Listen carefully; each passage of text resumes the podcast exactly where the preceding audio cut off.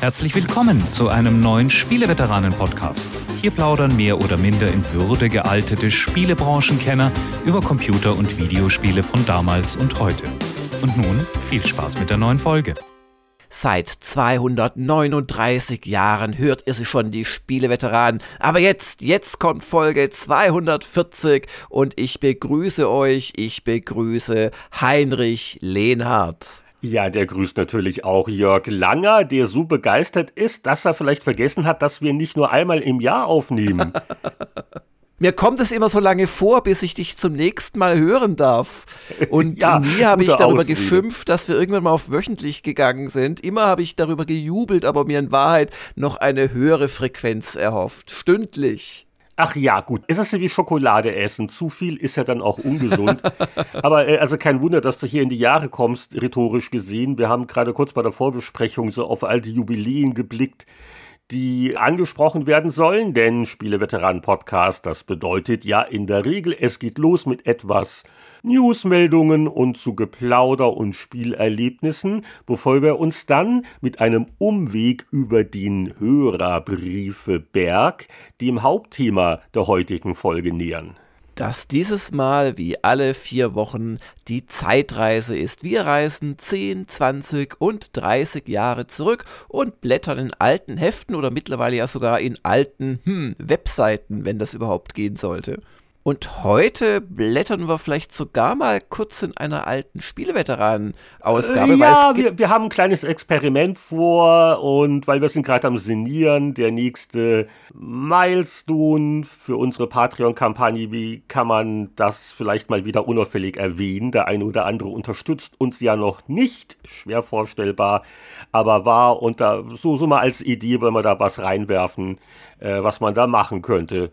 Aber los geht's wie immer mit Newsmeldungen und also dieser ganze Spielekrempel, der wird mal kurz zur Seite geschoben. Ich war ganz begeistert. Äh, auf Spiegel Online habe ich aufregende Details gelesen. Naja gut, sie zitieren da ja eigentlich auch nur die Agentur Reuters, was die Sondierungen und oder wird jetzt in Deutschland immer noch sondiert oder schon koalitionsverhandelt? Ich glaube, es neigt sich das Sondieren dem Ende zu und das Verhandeln dem Anfang. Also auf jeden Fall war ich wirklich beeindruckt von den Vorgaben, die äh, wohl gemacht wurden in die, in die Arbeitsgruppen. Wie sollen die ihre Berichte vorlegen? Maximal sechs Seiten lang. Es ist wirklich sinnvoll, das einzuschränken. Aber jetzt kommt's. Schriftgröße 11, Kalibri, Zeilenabstand 1,5. Da sage mal einer, in Deutschland wird also da im politischen Betrieb nicht ordentlich und gewissenhaft gearbeitet. Und wenn da jemand seinen Zeilenabstand nicht einhält, das kommt doch gleich in den Schredder oder wird auch nicht recycelt, nehme ich mal. Er erinnert an. mich übrigens verdächtig an die Vorgaben für eine Seminararbeit meiner Tochter, wo ich ihr so ein bisschen aushelfe und wo ich mich mittlerweile wirklich gut auch so mit Absatzformatierungen und, und Fußnoten und so weiter auskenne. Und aus irgendwelchen Kopierereien schleichen sich dann aber immer wieder so falsche Absatzabstände äh, ein, in Fußnoten teilweise. Ach, es ist wirklich eine Freude. Aber ich hoffe, du guckst da nur auf die Zeilenabstände und tust nicht inhaltlich rumfuschen, nicht, dass das arme Kind deswegen durchfällt. Ähm, nein, nein, das ist auch, das ist eine Riesenarbeit, das, äh, die, das, ist, das wird auch benotet, zählt ins Abi und das äh, gibt sie immer wieder ihrem Lehrer ab, der gibt ihr dann, äh, also vor der Benotung und gibt ihr dann so Hinweise, natürlich keine Korrekturen und dann setzt sie sich wieder dran. Das ist ein mehrmonatiger Prozess. Und das ist ja auch bei uns immer ein großes Drama, weil, also ich äh, dachte eigentlich hier mit unserem Vorbereitungspapier, das wir hier intern haben, gerade bei der Zeitschriften Zeitreise, gewisse Kollegen könnten sich ja mal unsere Standards halten. Also, wenn wir zum Beispiel Testzitate haben, der Name des Autors Calibri 12, aber das eigentliche Zitat in Calibri 11.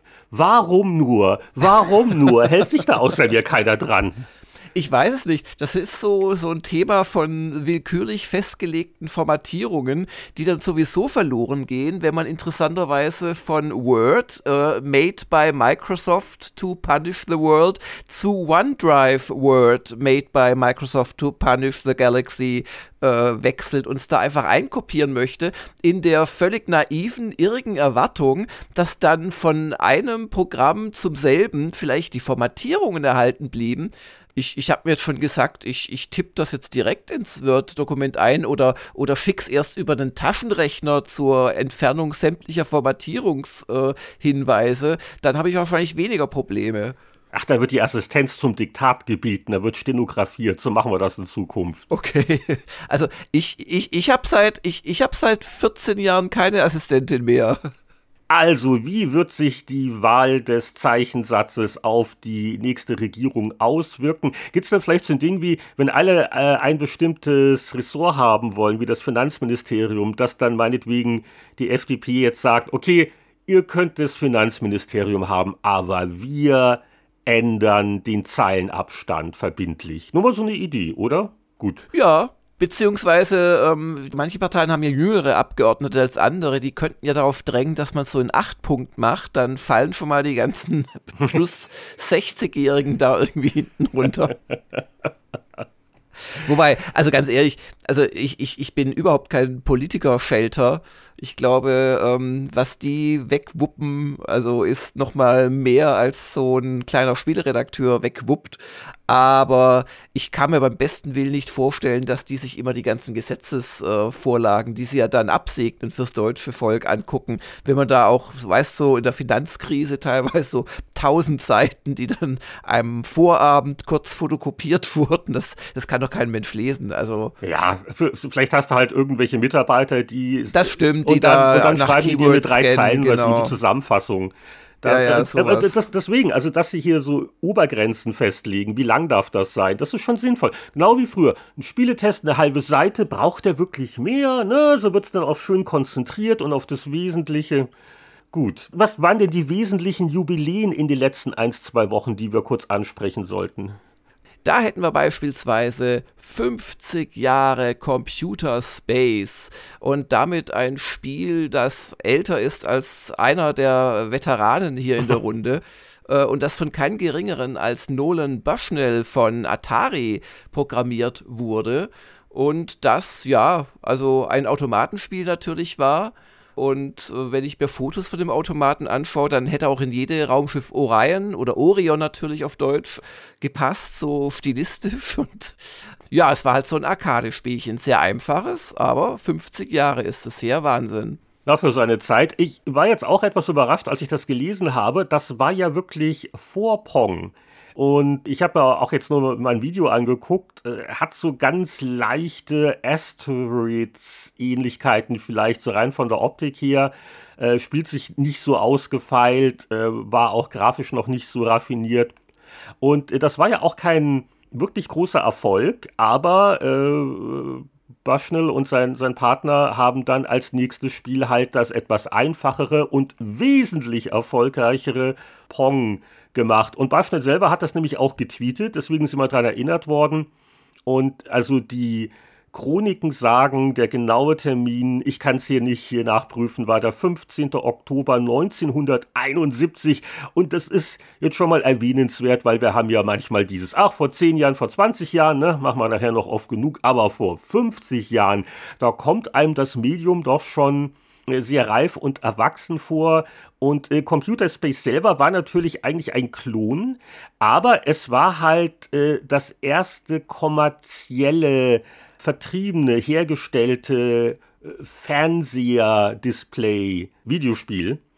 Äh, äh, weil die Vorlage, die gab es ja eher an Universitäten, aber da konnte man noch kein Kleingeld einwerfen. Ja, genau. Es gab ja überhaupt, also die ganze Computerei kam ja aus diesen Mainframes, wo dann Studenten an Clients sitzend ihr Zeug programmiert haben, so ja auch Adventure und so. Aber ich finde vor allem den Automaten echt beeindruckend. Der ist so, so richtig schön gerundet, sieht eigentlich aus wie so ein Alien mit breitem Gesicht in einer Kutte. Also.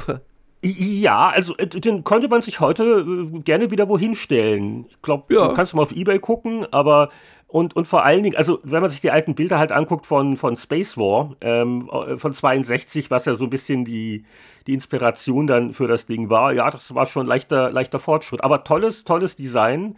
Und ja, wir, wir sind alle froh, dass Bushnell und äh, der andere war der Ted Dabney danach nicht aufgegeben haben, auch wenn das am Anfang nicht alles gleich rund lief und ohne Pong wäre sicher die Spielegeschichte dann etwas anders verlaufen. 50 ja. Jahre Computer Space. Da, da fühlst du dich jetzt richtig wieder jung, Jörg, oder?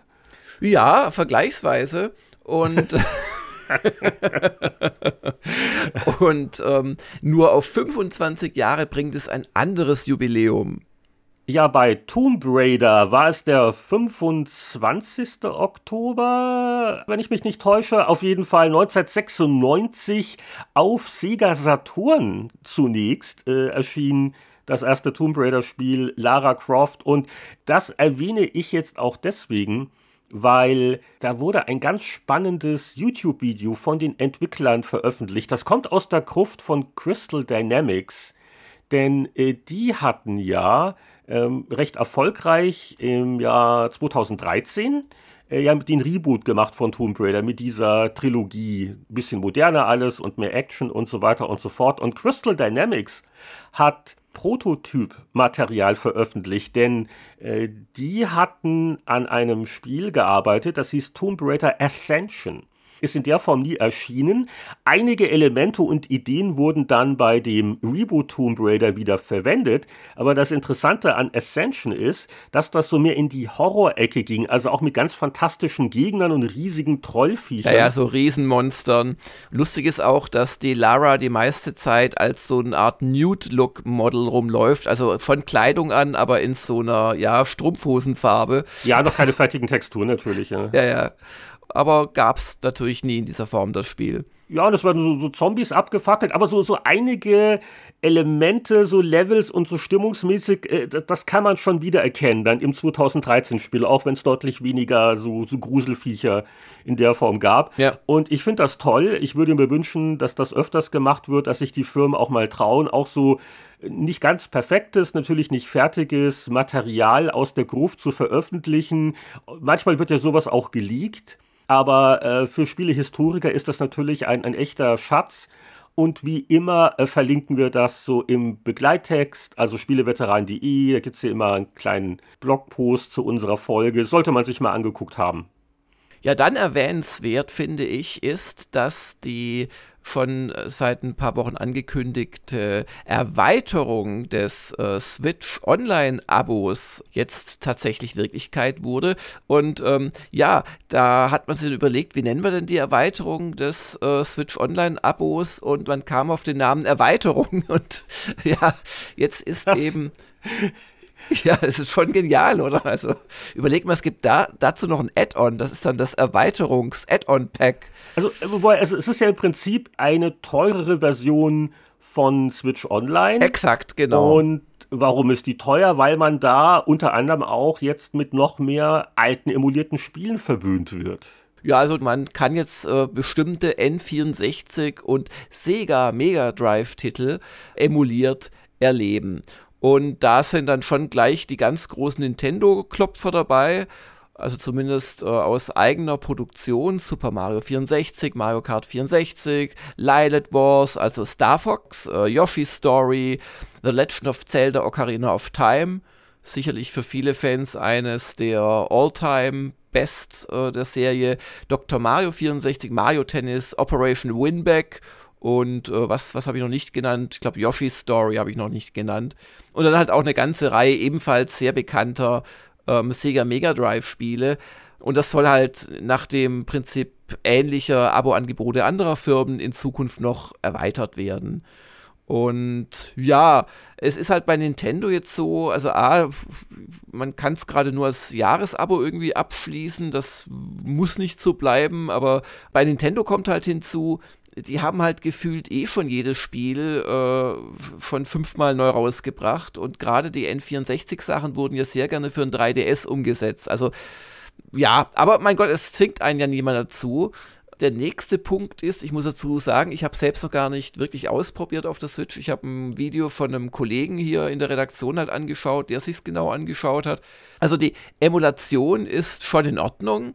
Aber ja, was soll man sagen? Also wie, wie, wie alle frühe äh, 3D-Grafik sind natürlich diese 3D-Spiele nicht sonderlich gut gealtert.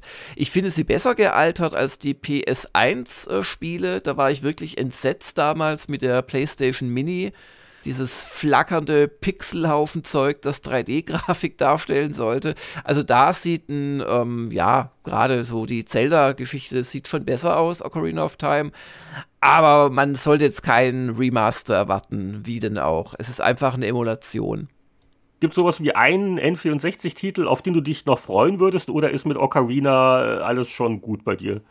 Naja, es kommt der Nachfolger Majora's Mask äh, auch demnächst noch. Da muss ich sagen, dass, den hatte ich nie gespielt, bis er dann halt auch schon wieder fünf Jahre her oder so auf 3DS neu veröffentlicht wurde. Und ja, also das ist halt auch noch ein Punkt, diese 3DS-Fassungen auch von Ocarina of Time, die waren natürlich auch schon so ein bisschen geremastert und hatten so ein paar Komfortmerkmale.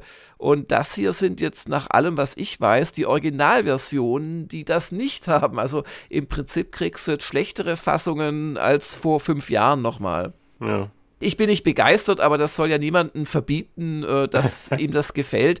Auf der Habenseite kann man mal eben kurz Mario Kart 64 spielen auf seiner Switch. Da spricht natürlich nichts dagegen. Außer dass man Mario Kart schon auch schon wieder fünfmal in weiteren Versionen hat. Ja, vor allen Dingen, also im direkten Vergleich würde ich doch Mario Kart 8 auf der Switch vorziehen. Ich, ich glaube auch, ja. okay. Ja, ein weiteres Jubiläum, das man nicht vergessen sollte, um nochmal auf die Einstiegsgeschichte zurückzukommen, das sind die schon im letzten Podcast erwähnten 20 Jahre GTA 3. Und ähm, das ist mir jetzt ganz gut in Erinnerung gerade, weil ich da auch ein größeres Special geschrieben habe für die Retro-Gamer. Und ich habe dafür auch die Spiele tatsächlich nochmal alle gespielt. Ich glaube, ich hatte im Spieleveteran-Podcast bislang nur verraten, dass ich mir schnell jetzt noch die alten PC-Fassungen auf Steam gesichert hatte. Und die habe ich dann auch tatsächlich gespielt. Und ich war durchaus überrascht. Also die Grafik ist natürlich übel aus heutiger Sicht. Die PC-Versionen, ähm, ja, sehen auch nicht viel schöner aus als die Original PS2-Fassung. Und vor allem haben sie halt das 4 zu 3 Format, was doch extrem ungewohnt ist mittlerweile, auch für mich, obwohl ich viel mit Retro zu tun habe. Hat vielleicht auch nicht geholfen, dass ich gerade zu Hause, wo ich es gespielt habe, so einen überbreiten Monitor habe, der, der schon bei normalem 16 zu 9 ganz komisch äh, schwarze Flächen hat. Aber auf der positiven Seite, man vergisst die Grafik doch relativ schnell oder nimmt sie nicht mehr so, so aktiv störend wahr. Und dann freut man sich bei GTA 3 über schon erstaunlich viel von dem, was man einfach von der Serie gewohnt ist. Also diese ganze Open World, diese herumlaufenden Leute, mit denen man Hüstel interagieren kann, oft mit dem Baseballschläger oder dem man sie aus dem Auto rauszieht diese, diese ganzen verschiedenen Auftraggeber, die mit ihrem Kürzel auf der Map dann eingezeichnet werden, die schrulligen Leute generell, die, die Missionen und vor allem, und das hat sie natürlich nicht verschlechtert, die schon damals absolut genialen Radiosender, wo du äh, Musik hörst, die passt, ähm, wo du aber vor allem auch so, äh, ja, Talkshows letzten Endes hörst, die so aberwitzig sind, dass man wirklich manchmal vergisst, dass man zu seiner Mission fahren wollte, weil weil es so lustig ist. Also. Achso, ich, ich habe nur gedacht, als du vorhin meintest, du hast GTA 3 gespielt, du hättest schon hier die Remaster-Version. Nein, aber nein, das nein, ist nein. das ganz Originale. Auch nee, nee. Also bin zum ich aber Remaster, weniger beeindruckt. Nee, nee, zum Remaster weiß ich auch nur, was da veröffentlicht wurde und was ich mir im Trailer angesehen habe. Ja, vielleicht noch, noch weiter. Also ich habe auch Vice City, ich habe auch San Andreas äh, neu angespielt. Da bin ich übrigens nach wie vor sehr gespannt, welche Musikstücke denn jetzt tatsächlich in der ähm, Definitive Trilogy also offiziell heißt dieses neue Ding da, das am 11.11. .11. rauskommt, dieses Remaster aller drei äh, Spiele, Grand Theft Auto The Trilogy Definitive Edition. So, jetzt habe ich es gesagt. Meine Güte. Und ähm, ich bin mal sehr gespannt, welche Musikstücke da drin sind, weil gerade GTA Vice City hatte ja wirklich, das war ja ein Best of 80s, äh, Pop und Rock und was weiß ich alles Album. Es wurde ja auch äh, veröffentlicht, haben wir auch schon drüber geredet, auf, auf Tonträger.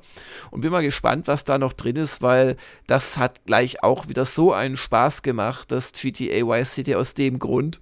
Und dann war halt schon auch erstaunlich zu sehen, äh, oder für mich interessant, weil ich habe die Dinger alle auch historisch gespielt, was sich da so von Mal zu Mal doch verbessert hat, weil so in Sachen Grafik war zum Beispiel GTA Vice City doch recht nah dran am GTA 3, aber hat halt schon spielerisch äh, Neuerungen eingeführt. Und ganz äh, massiv war es natürlich bei San Andreas.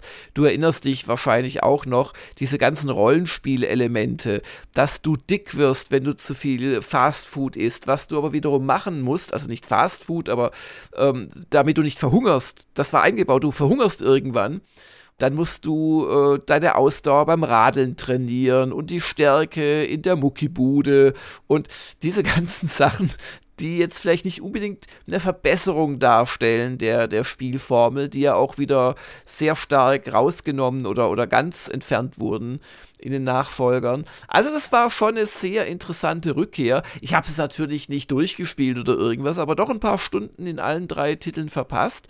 Und ich muss sagen, ich freue mich jetzt auf die Definitive Edition. Ja, ich, wir haben es vorgemerkt, als mögliches äh, eigenes Thema auch mal im Laufe der nächsten Folge, ah, oder? Das, das empfiehlt sich durchaus. Also natürlich ist gerade bei äh, GTA 3 der technische Sprung der größte.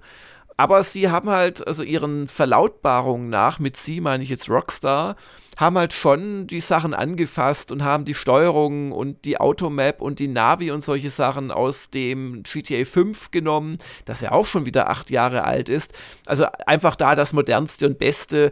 Die GTAs waren ja auch lange Zeit Spiele, die jetzt nicht super funktioniert haben mit so Schusswaffen zu Fuß das wurde ja dann auch immer weiter verbessert und an so äh, Geschichten, da haben sie sich dann an den am neuesten Serienteil orientiert. Ansonsten sollte man von der Grafik jetzt keine Wunder erwarten. Also man sieht schon, dass es alte Spiele sind, die äh, 3D-Grafik ist jetzt in der Polygonzahl nicht deutlich aufgewertet worden. Was aber sehr, sehr viel besser ist, das sind so Texturen und das sind vor allem Lichteffekte und Beleuchtung und Schatten und Spiegelung. Das kann man also im Trailer schon ganz gut sehen. Und also ich freue mich da drauf und gerne auch als ein Spieleveteranen-Thema. Ja, also das habe ich gespielt. Äh, auch noch ein, zwei andere. Ach, was ich auch weitergespielt habe, unser äh, letztwöchentliches Thema, nämlich Castlevania. Das habe ich jetzt tatsächlich äh, auf dem GBA noch etwas weiter gespielt. Also das Area of Sorrow und auch das ähm, Castlevania Circle of the Moon, das mittlere habe ich nicht gefunden, das auch in der Trilogie drin ist. Achso, der, der war doch verschollen. Dein Original Game Ja, ja, den habe ich gefunden. Und der läuft noch? Nee, nee, den habe ich gefunden. Also, ich hätte schon fast für 50 Euro, wir haben hier auf dem Gang einen, einen auch so, also Nintendo spezialisierten, ähm, ja, Retro- oder auch Konsolen-Second-Händler äh, der wollte mir für 50 Euro so einen gut erhaltenen äh, GBA verkaufen, also GBA SP, was ein super Preis wäre, weil die kriegst du sonst so ab 100. Aber ich habe ihn dann doch gefunden und äh, auch die ganzen alten Module und Pipapo. Ich muss jetzt aber ehrlich eins sagen.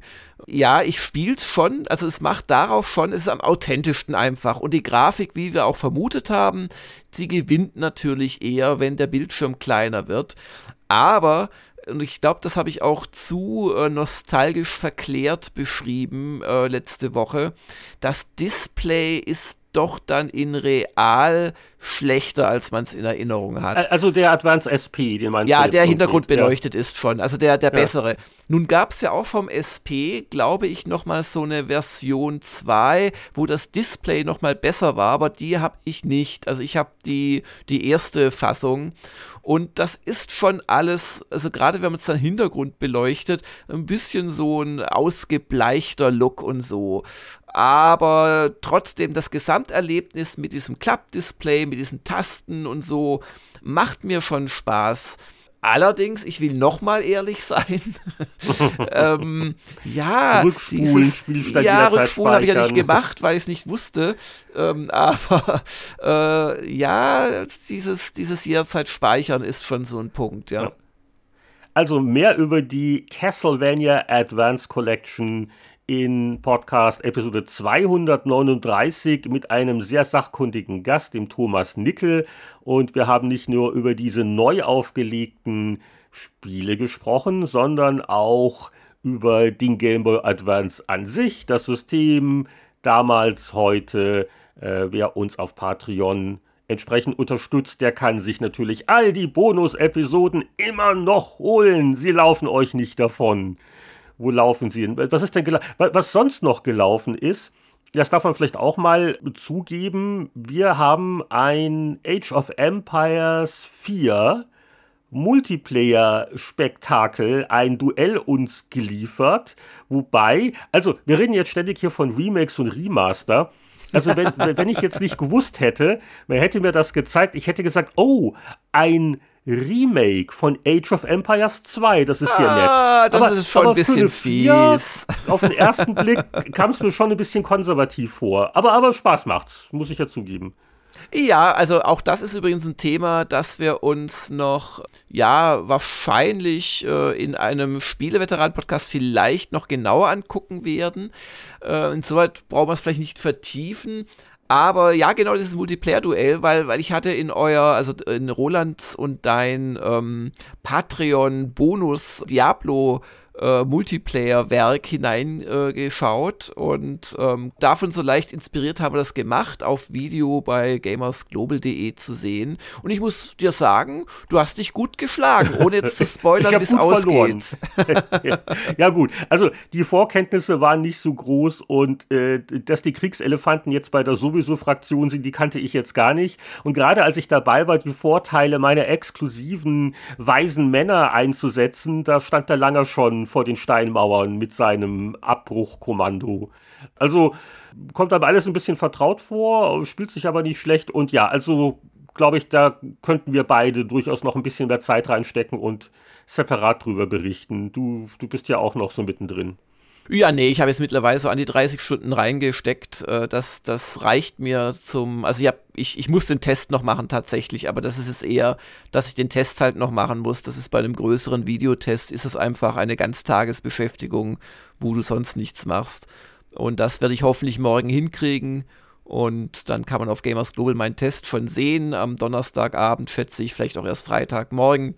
Und wie gesagt, bei den Spieleveteranen schauen wir mal, ob wir das Thema da auch nochmal groß bringen. Und dann natürlich mit Gast. Ja, ich habe nicht so wirklich viel ausführlich gespielt. Äh, auch noch so ein bisschen Area of Sorrow, genau wie du. Roland und ich waren noch mal abends zusammen. Also auch die Erweiterung der fünfte Akt in Diablo 2 Resurrected ist überstanden. Und dann kommt der Nightmare-Modus. Ja, das ist dann schon noch mal eine leichte Steigerung. Wir beide haben den Verdacht, dass irgendwie für die Assassine viel zu viel gelbes Zeug droppt. Und okay. andere Klassen werden vernachlässigt. Aber nein, das ist natürlich der Zufall. Also das ist immer wieder nett, äh, vor allen Dingen halt zu zweit. Dann auch wenige Stunden habe ich nur reingeguckt in das Guardians of the Galaxy Action Adventure, das jetzt erschienen ist äh, für die Stunde der Kritiker. Und dann mm, nochmal vorsichtig noch ein bisschen sogar weitergespielt, um hier drüber reden zu können. Aber mich hat es dann doch äh, sehr schnell kalt gelassen. Es ist irgendwie ganz witzig. Die Filmvorlage finde ich auch gut. Aber spielerisch hat es mich nicht wirklich gepackt. Also das ist wirklich so ein Titel, wo man das Gefühl hat, am Anfang war die Lizenz und dann hat man geguckt, was schustert man so drumherum zusammen und es ist so manchmal so ein bisschen umständlich und einfach, also Gameplay-mäßig hat sie im, am Anfang zumindest bei mir noch nicht gezündet.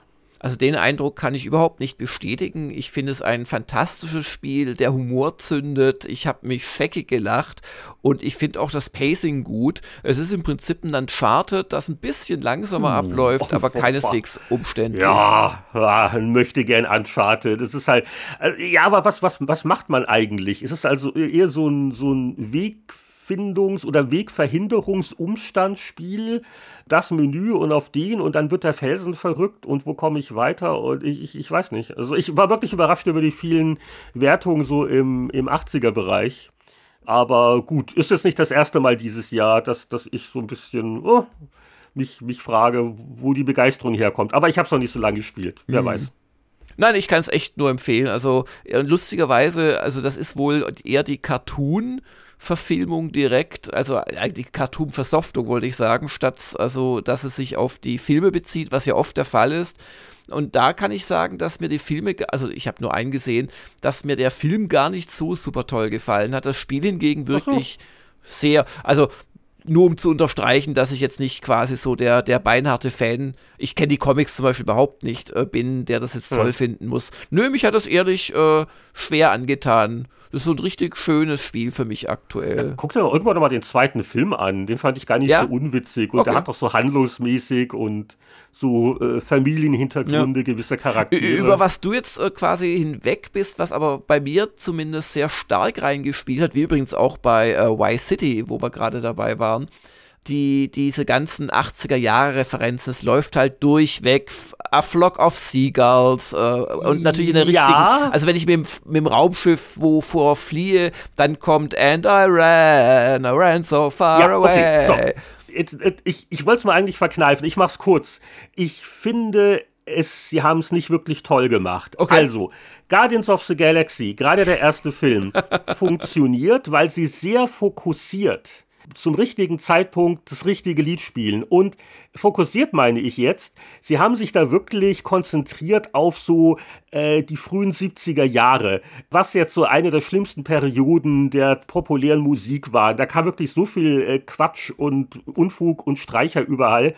Und äh, dann, dann passt das aber irgendwie. Und wo sie auch so obskure Sachen, aber alles so äh, innerhalb einer gewissen Ecke. Mhm. Und was ich bisher im Spiel gehört habe, das war eher so, okay, wo kriegen wir die Rechte günstig? Und genau, und da ist es mal, also am, am Anfang wird er noch ganz gut magst, gerockt. Heinrich, dann werden die wildesten Unterstellungen hier aufgefahren. Und dann, und dann kommt irgendwie Take on Me von Aha was, was wieder überhaupt nicht passt. Also äh, seid konsequent, einigt euch auf eine Stilrichtung oder eine Epoche, aber nicht so von jedem etwas. Aber das sind andere Leute vielleicht empfängliche dafür.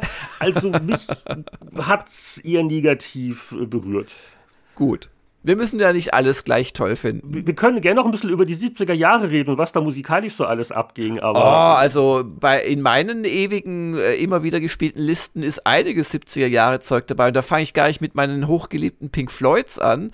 Also auch schon diese ganzen Pop-Geschichten. Also, nein, nein. ja, gut, also ich glaube, auf Topic ist nächste Woche, oder? Ja, oh, da freue ich mich schon drauf.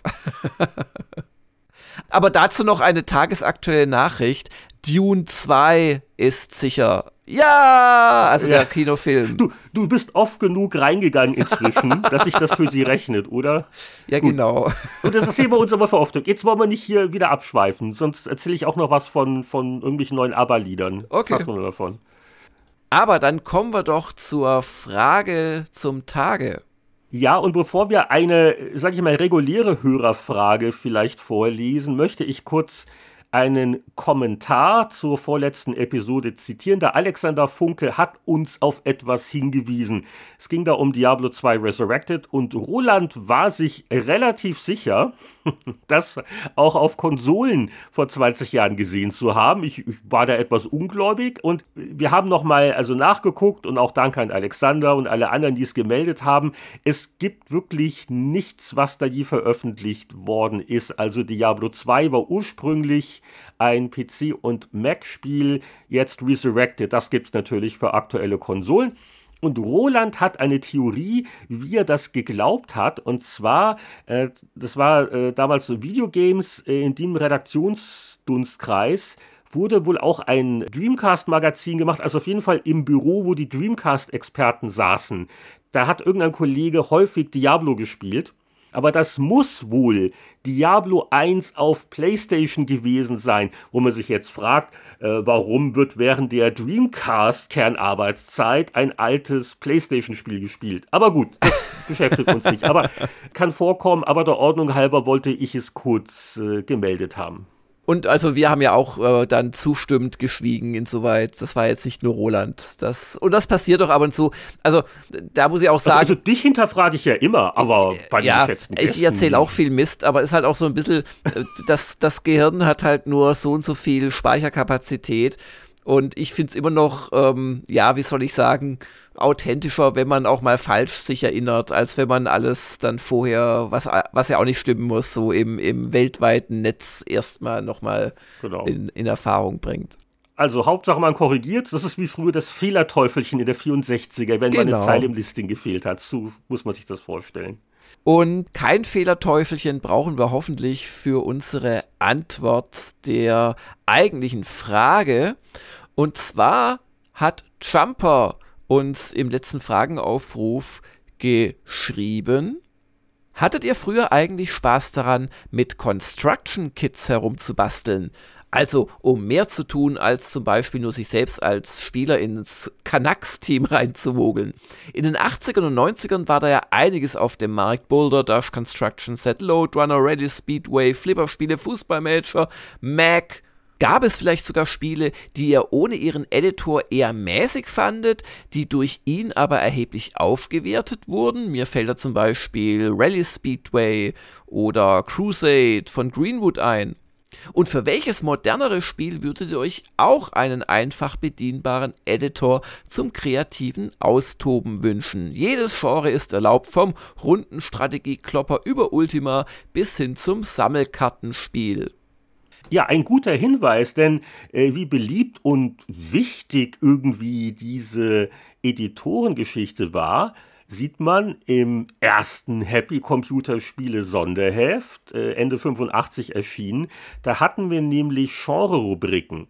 Und in dem Sonderheft zumindest, dann haben wir es aufgegeben, weil dann kam nicht mehr viel nach, war Construction Kits ein eigenes Genre. Und äh, das war genau die Sachen, die der Trumper erwähnt. Also Load Runner, das, als das Boulder Dash Ding rauskam, das war eine große Nummer. Und wie hat man das bewertet? Also, wir haben ja ganz am Anfang noch gar keine Wertung gehabt, äh, äh, Glück gehabt, aber also bei sowas wie einem Boulder Dash Construction Kit, da, da waren schon so ein paar Bonuspunkte dafür enthalten, dass man sich so gedacht hat, na ja, mit dem Editor kann man eigene Levels bauen und die vielleicht auch tauschen. Da hat man halt länger davon, ne? Ja, wobei im Laufe der Jahre schien mir diese Art von Editoren, die beiliegen, auch fast schon so ein bisschen eine Entschuldigung zu sein. Naja, die Spieler machen sich ja selbst dann die Levels und so und äh, ja, auch Sony hatte das eine ganze Weile gefahren, die Strategie bei der PlayStation 3, kann ich mich da an einiges erinnern. Mod Nation Racers zum Beispiel. Und das war dann halt dummerweise doch oft so, dass die mitgelieferten Kurse dann halt doch besser waren als das, was dann irgendwie Fans gemacht haben. Es gibt natürlich auch andere Beispiele. Und ich würde halt auch noch unterscheiden zwischen so Sachen wie Boulder Dash, wo ein Editor fest dabei war, und äh, den eigentlichen Construction Sets, weil du hast es ja gerade gesagt, so von wegen, es war sogar ein eigenes Genre. Es gab ja alles, das Pinball Construction Set. Dann gab es für Adventures das äh, Quill, diese Geschichten. Ach, Quill, ja. das war auch ein großes Thema eine Zeit lang, eigenes Text-Adventure basteln. Oder apropos, ja? kannst du dich an das Adventure Construction Set erinnern? Aber hallo. Da, das war ja eigentlich auch so für Ultima ähnliche Rollenspiele. Ja, das, das war ne? überhaupt nicht für Adventures. Das hieß zwar Adventure Construction Set, äh, und wurde auch von Electronic Arts so vermarktet und mit allen möglichen Fantasiewelten auf dem Cover, wenn ich mich richtig erinnere. Aber das ACS war in Wahrheit ein Rollenspiel Construction Set, also ein Construction Set für teilbasierte Rollenspiele. Und da habe ich also hunderte von Stunden mit verbracht.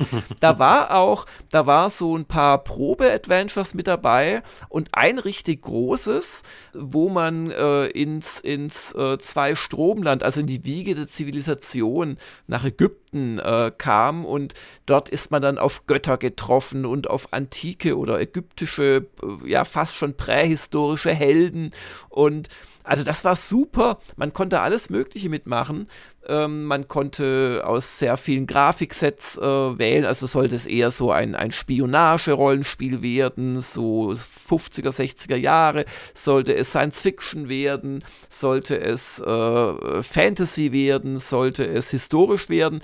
Und dann hat man auch wirklich so Sachen machen können, wie das, das Berühren eines Gegenstands einen quasi vergiftet, dass man dann quasi äh, minus 10 Lebensenergie bekommt. Okay, okay. Viele Einzelheiten. Ja, ja.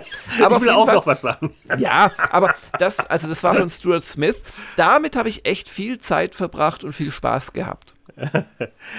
ich, ich, will nur kurz erwähnen, wirklich das Pinball Construction Set von Electronic Arts, das war ja so einer der, der Pioniere auch, die diese Manie ausgelöst haben, äh, was dann so, so ein, zwei Jahre zumindest dann auch viele andere Entwickler dazu bewogen hat, sowas ähnliches einzubauen.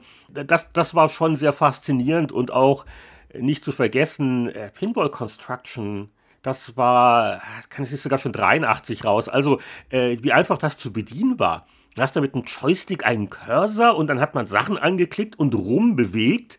Dann war das auch so genau. Man konnte es gleich ausprobieren. Die Faszination hat sich natürlich dann gelegt. Äh, oh, Lotorana auch ein gutes Beispiel. Also alles, was Jumper aufzählt, sind alles Sachen, an die ich mich eigentlich noch erinnern kann.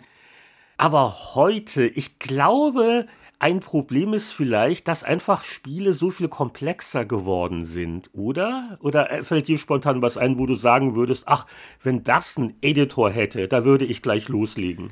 Naja, da gibt es natürlich auch wiederum äh, in, in meinen spielischen Vorlieben begründet durchaus Sachen, die das haben. Also ich, ich habe ja bestimmt schon 1000 Mal Strategic Command erwähnt hier im äh, Spieleveteranen-Podcast und äh, da ist zum Beispiel auch ein Editor fest dabei. Nur hatte ich da zum Beispiel noch nie Lust, mir jetzt meine eigene Zweite Weltkriegswirklichkeit da zu schaffen. Genau, es ist viel anspruchsvoller ja. und komplexer. Das meinte ich. Während, also so mal so ein Flipper, so ein paar Bumper rumschieben, das machst du mal schnell. Ja, das aber stimmt, da ist was dran. Der Aufwand ist einfach größer, ne? Ja, ja, ja, das ist richtig.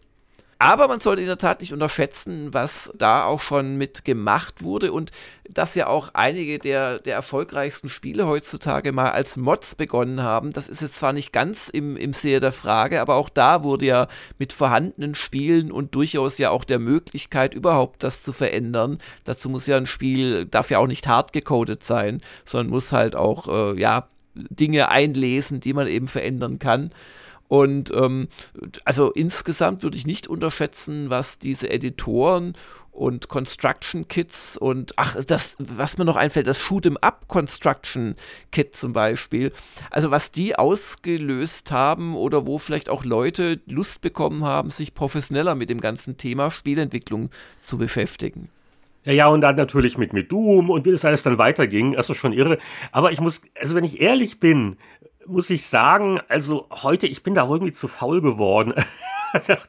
wie gesagt, also gut, jetzt denkt man sich, naja, also so, äh, so ein japanisches Rollenspiel und wenn da gleich noch ein Menü eingebaut wäre, macht ein eigenes Ding, aber dann, oh Gott, wie lange müsste ich jetzt da sitzen für eine, deine Geschichte und, äh, und dass die Werte und es steckt schon eine Menge drin. Also. Ja, äh, aber, ja, aber dann auch noch ein Gegenbeispiel, Super Mario Maker ähm, ist wirklich, da gab es jetzt vor einem Jahr, glaube ich, für die Switch den, den neuen Teil. Ja. Und der ist schon so im, der, der, der kann beides. Der kann einmal dieses kurzen paar Bumper hin und her schieben, aber da kannst du auch erstaunlich viel programmieren, in Anführungszeichen, und wirklich dich ins Detail reinklamüsern. Und das ist ja ein sehr beliebtes Stück Software. Aber ein Beispiel vom Trumper, das ist noch am ehesten, also Sammelkartenspiel. Da gibt's auch so, so einige, so die ganzen Slay the Spire-Klons jetzt auch, also äh, wo, wo, du so, so Kartendecks hast und dann so ein Rundenkampfsystem. Also ich glaube, sowas am ehesten. Und ansonsten, ich mal bei den Sportspielen ist es ja auch Standard, was man da nicht alles anpassen kann. Also ich, ich, ich, ich glaube, im Laufe der Jahre sind auch solche Funktionen so, so viel da so reingewandert, mm. ohne dass mhm. man jetzt sagt, das ist der separate Editor, sondern es gehört einfach es gehört dazu. dazu. Ja, wenn, wenn du dir einfach überlegst, wie viele Stunden wir beide schon verbracht haben in der Kreierung unseres Rollenspielheldens, wenn ein Spiel entsprechend da viele Möglichkeiten bereitstellt, ja. Hm. Ja, also sehr schöne Frage, Jumper. Vielen Dank dafür. Und jetzt geht's rüber in das nächste Büro und wir, da wir jumpen quasi. genau, da jumpen wir jetzt rein und da sind die ganzen schönen alten Hefte aufgestapelt.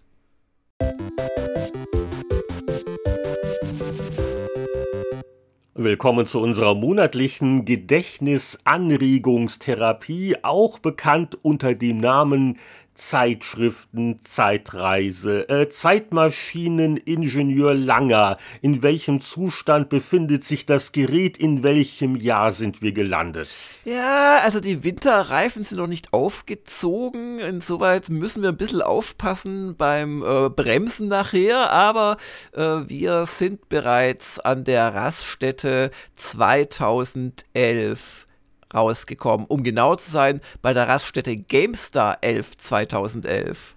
Ja, und also 11, 11, Moment, da war doch was. Oh, und wo ich hier diesen Titel sehe, darf ich einen kleinen Einwurf machen? Äh, so nur mal als neckische Idee, weil äh, am 11.11.11 .11 sind nicht nur viele Leute aufs Standesamt gegangen, um das mal auszunutzen mit diesem lustigen Datum. Und dann wahrscheinlich auf dem Rückweg vom Standesamt ist der, der Bräutigam schnell noch am Spieleladen vorbei, um sich ähm, einen gewissen Titel zu holen, mit dem er dann die Flitterwochen verbracht hat. Nein, also die Spieleveteranen gab es auch schon vor zehn Jahren.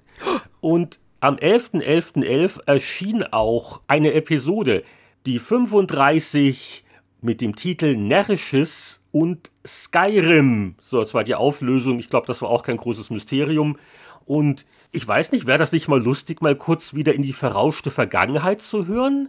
Weil äh, das war damals ganz spannend, weil ich glaube, der Jörg hat schon gespielt gehabt und der Roland hatte an der Übersetzung gearbeitet, aber Heinrich noch nicht. Und wie haben wir denn damals über dieses Thema gesprochen?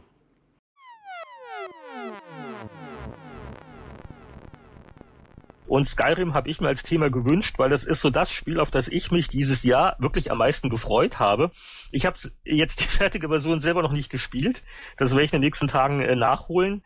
Und äh, ich hoffe, meine Erwartungshaltung wird da nicht allzu sehr ähm, enttäuscht werden. Aber äh, wir reden ja auch über aktuelle Spielethemen in diesem Podcast und äh, basieren darauf, wie gut mir damals Oblivion gefallen hat und basierend darauf, was ich bisher von Skyrim gesehen hatte, ist das so mein, mein Spiel, äh, Freuspiel des Jahres. Vielleicht kann mir Jörg, der das schon recht weit gespielt hat, nur so in zwei Sätzen noch einen Indikator geben, ob ich meine Erwartungshaltung korrigieren sollte. Mm, naja, da wir ja auch noch eine Stunde der Kritiker damit vorhaben, möchte ich nicht zu viel verraten. ähm, es, es hat schon, es ist jetzt nicht das, das perfekte Spiel geworden, aber ich glaube, es muss sich niemand ärgern, der sich drauf freut. Und es hat halt, das darf ich glaube ich verraten, es hat die drei großen Schwächen von Oblivion hat's im Griff. Die drei großen Schwächen von Oblivion waren die sehr kurze und mit dem restlichen Spiel eigentlich kaum verbundene Hauptstory. Wer dieses Mal im Prinzip nur der Hauptstory folgt, wobei das mehrere Quests sind, die so zusammengehen so ein bisschen. Ähm, der ist auf jeden Fall 20 Stunden Minimum beschäftigt, würde ich mal schätzen. Zweites großes Problem von Oblivion war das völlig schwachsinnige Auto-Mitleveln der Gegner, ähm, das dazu führte, dass das Spiel immer gleich schwer im Prinzip war. Und der dritte große Fehler von, von Oblivion, der war, dass absolut äh, äh, widerintuitive, was ist ein, was ist ein unintuitiv, anti-intuitive, keine Ahnung, ähm, Auflevel-System. Also es ist nicht das Auto un unintuitiv, wie auch immer, das nicht intuitive mit Bindestrich Level-System. Und all das hat tatsächlich äh, äh, jetzt Skyrim äh, gut gemacht, verbessert. Ach, das waren noch Zeiten. Äh, erstaunlich schlechte Tonqualität teilweise übrigens, wenn ich das sagen darf. Also furchtbar. Also wir haben damals früher, glaube ich, einfach äh, Skype eins zu eins genommen. Ja, ja. Und auch der Schnitt war nicht ganz so liebevoll, wie er heute vielleicht ist. Also früher war nicht alles besser. Aber zum Thema Skyrim, ich kann mich da noch gut dran erinnern, wie ich relativ schnell auch der Meinung war, dass das echt fantastisch werden würde. Und das ist ja dann auch so gekommen. Ich kann mich aber noch an was anderes erinnern damals. Und äh, zwar, dass da der Steve Jobs kurz vorher gestorben war. Also das, das weiß ich deswegen, weil ich damals in England war und beim Flagship Store in London von Apple da war wirklich großes Happening mit, weißt du, so, also Tausenden von Kerzen, die aufgestellt waren und Blumen, die vorne dran gelegt waren und so weiter. Das war ganz äh, interessant damals. So richtige Staatstrauer hatte man das Gefühl.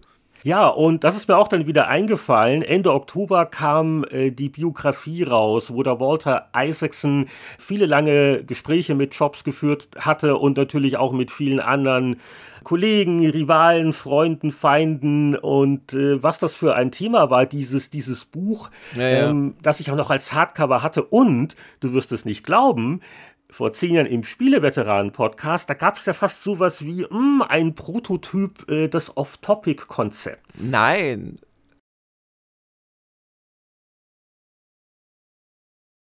Und zwar in der ersten Ausgabe des Spieleveteranen-Buchclubs äh, wollen wir heute etwas über ein Buch reden. Nichts Neues aus dem Hause Gameplan ausnahmsweise.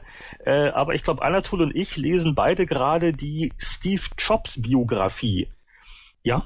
Das ist richtig, wobei ich sagen muss, dass ich erst gerade ganz am Anfang von der Bio bin. Ähm, aber ich weiß nicht, wir hatten damals den lieben Kollegen Gregor Neumann, der ja auch für das Spiele-Sonderheft äh, für die eine ganze Menge geschrieben hatte. Und meines Wissens, und da beiße ich mir heute noch in den Hintern, hat, ähm, waren Gregor und ich drüben, um eine Messe zu machen und ich bin zu SSI gegangen und Gregor hat Steve Jobs getroffen. Ich könnte heute Ui. noch fluchen dass ich da nicht mit dabei war. Also SSI war toll, aber das hätte ich wirklich gerne gemacht. Und ich weiß nicht, wie es euch ging, aber ähm, ich fand es schon, es gibt Leute, die sterben definitiv zu früh, ähm, auch wenn man sie nicht kennt, aber ich habe durchaus das Werk, das der Mann gemacht hat, sehr stark äh, geschätzt und nutze das auch ganz gerne, was er so, also seine Produkte finde ich ziemlich cool. Also ich bin noch nicht ganz durch, aber relativ weit äh, mit dem Buch und das ist somit das Spannendste, was ich die letzten Jahre gelesen habe. Und nur um jetzt die nächste ähm, Berichtigungsleserpost äh, zu vermeiden, also ich wollte nicht aussagen, dass Steve Jobs gestorben ist im November, der ist im Oktober äh, 2011 von uns gegangen.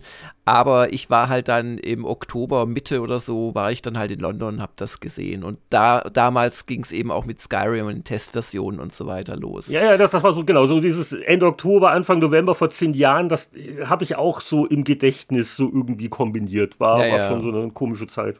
Ja, und das einfach mal als kleine Idee, da auch zurückzugucken. Das könnte ja auch etwas sein, was wir bei Erreichen unseres nächsten Milestones, 4000 Dollar pro Monat, regelmäßig machen könnten als Erweiterung dieser Zeitreise. Nur mal so als Idee. Ja, weil wir, wir hatten ja gesagt, genau, wir wollen die Zeitreise erweitern mit einer weiteren Zeitschrift oder vielleicht mit sowas freuen wir uns auch immer auf Feedback. Also wie gesagt, patreon.com slash Spieleveteranen, dann sieht er ja auch, wie weit wir sind. Aber jetzt sind wir doch so schön im Jahr 2011 angekommen und haben noch gar nicht über das Titelbild geredet von einer randvollen GameStar-Ausgabe, wo eben Skyrim das Top-Thema war und auch einige andere Spiele.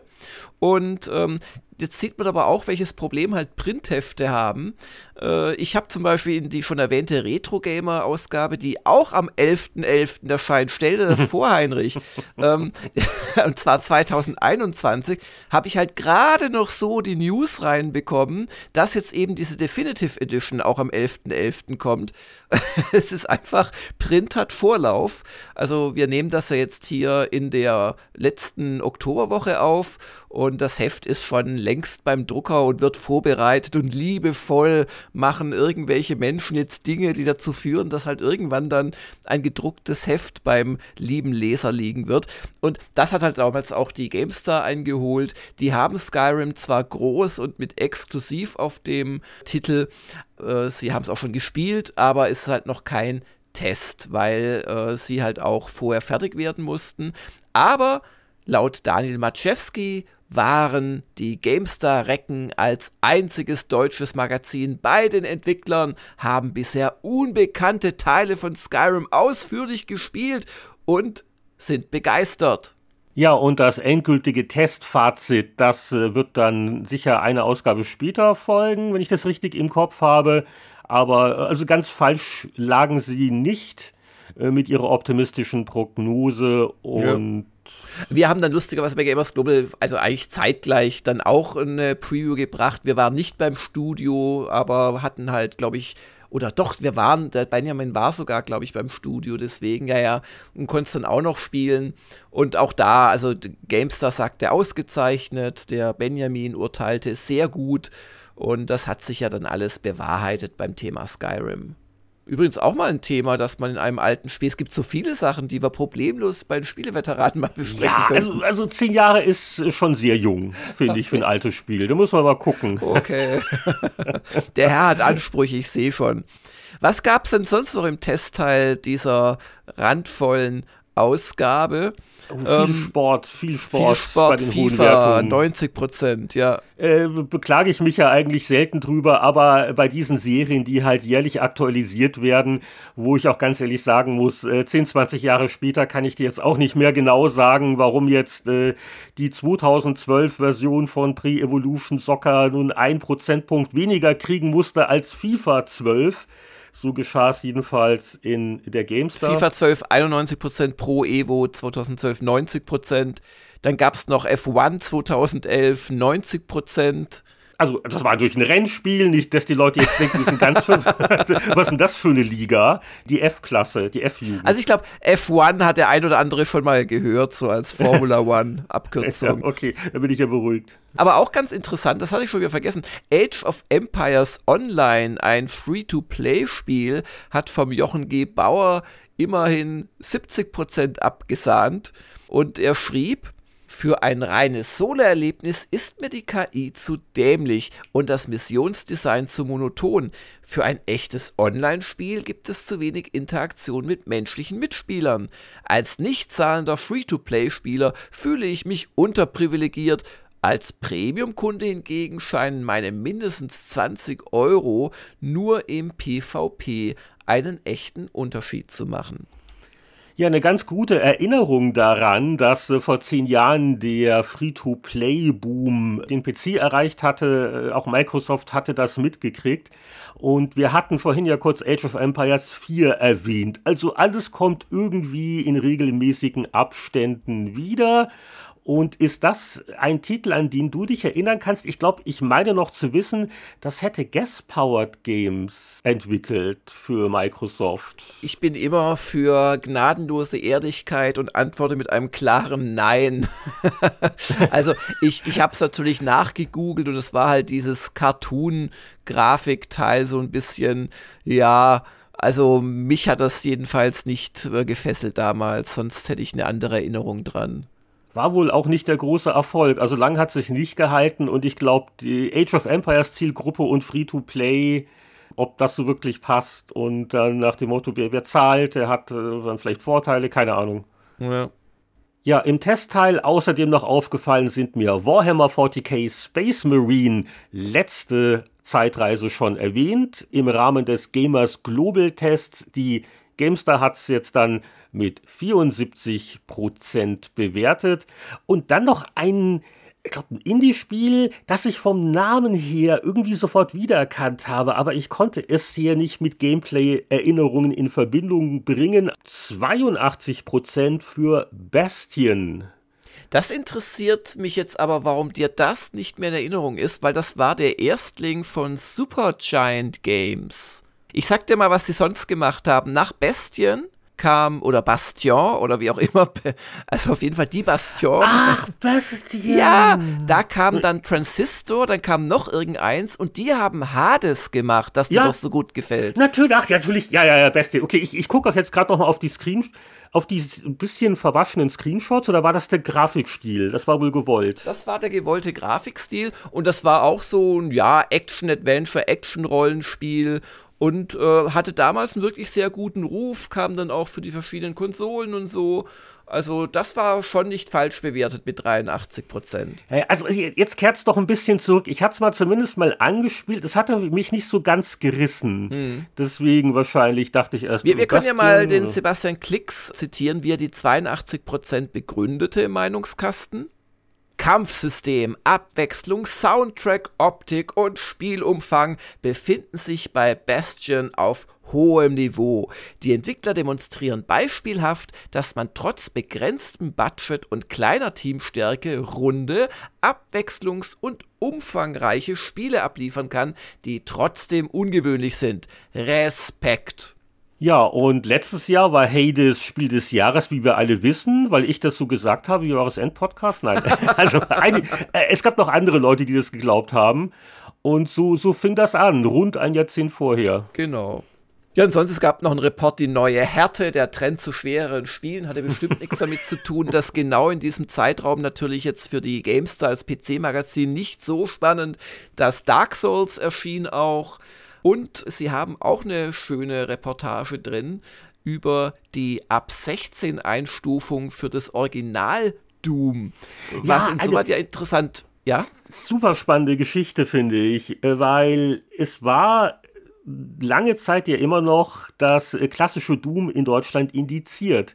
Und da kam dann nun Bethesda an und hat um eine Neuverhandlung gebeten, ob das dann immer noch zeitgemäß ist. Und die Gamestar hat das sehr ausführlich dokumentiert, wie, wie, wie das überhaupt vor sich geht, wie wird sowas diskutiert. Die Prüfstelle kam ja dann auch zu dem Entschluss, äh, das alte Doom als ab 16 einzustufen. Also damit konnte man dann auch frei wieder drüber reden und berichten und auch ein Interview mit der stellvertretenden Vorsitzenden der Bundesprüfstelle für jugendgefährdende Medien zu der Zeit. Also ähm, alles drin und ja, was auch so ein bisschen rüberkommt, ist, dass vielleicht dann bei der ursprünglichen Indizierungsbegründung so ein, zwei Sachen, naja, so vielleicht nicht so 100% stimmten oder wie das äh, dann auch interpretiert wurde. Und natürlich auch die große Frage, ist das wirklich noch eine realistische Tötungssimulation? Wie ändert sich im Laufe der Zeit natürlich die Wahrnehmung? Lassen sich die zarten Kinderseelen von den Original, ach die Screenshots, Doom-Dämonen noch so sehr traumatisieren? Äh, spannendes Thema, weil es ist nicht so leicht. Äh, alles ändert sich, jeder Kulturkreis zu jeder Zeit ja, ja. Äh, hat, ne? und, und deswegen wollte ich diese Reportage auch noch mal gelobt haben es ist wieder Doom und passend dazu eine sehr witzige, humoristische Sache hinten im Heft, Seite 161. Doomstar. Doomstar. also das Titelbild, äh, wir dürfen endlich wieder drüber berichten. So lange mussten wir es uns verkneifen, weil, albern aber war, solange das Spiel noch indiziert war, durfte die GameStar ja auch nicht beliebig drüber schreiben. Ja, wobei, um dieses alte Gerücht wieder mal zu relativieren, natürlich durfte man drüber schreiben. Wir haben auch Doom erwähnt, aber was halt schon eine Grauzone war, zum Beispiel hat ja auch die GameStar immer diese Retro-Seite.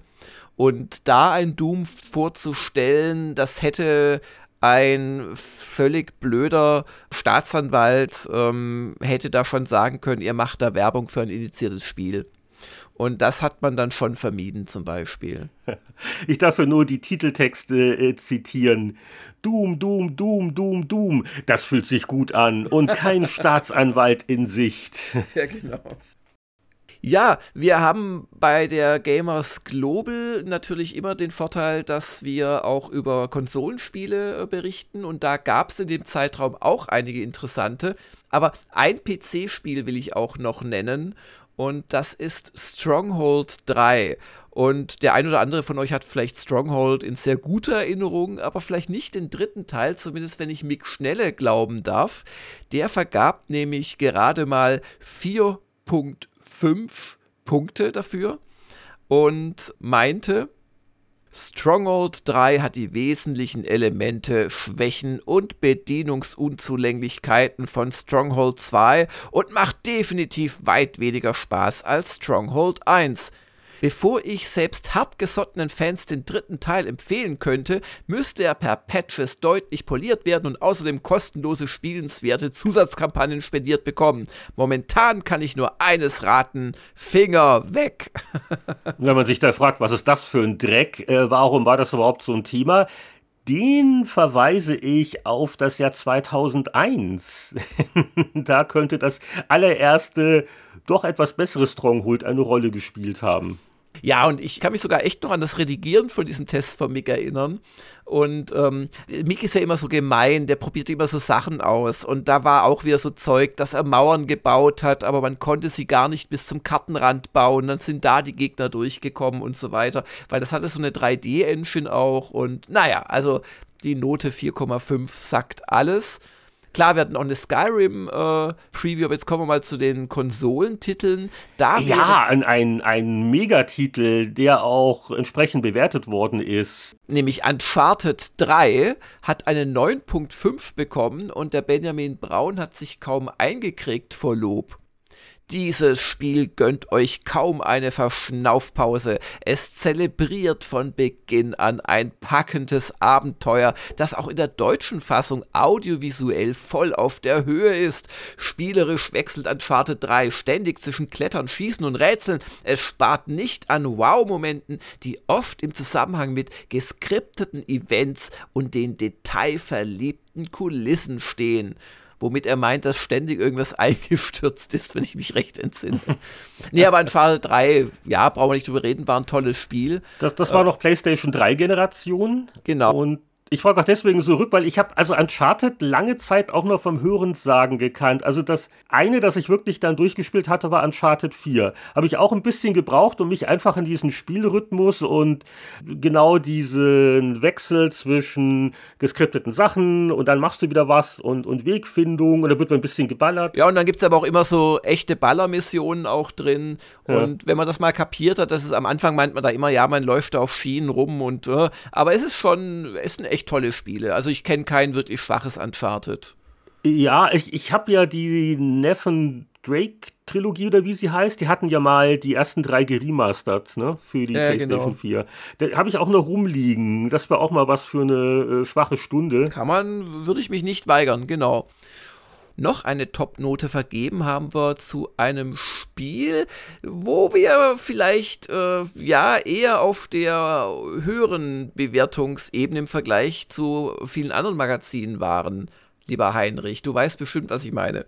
Ja, also auch hier denke ich mir, Moment mal, ist das schon zehn Jahre her, aber klar, es kam ja, äh, glaube erst letztes Jahr der Nachfolger raus, aber wir reden natürlich von Rage, dem ersten Original Rage, als der Carmack noch bei It Software war und, und nicht da mit, mit VR-Sachen rumgespielt hat.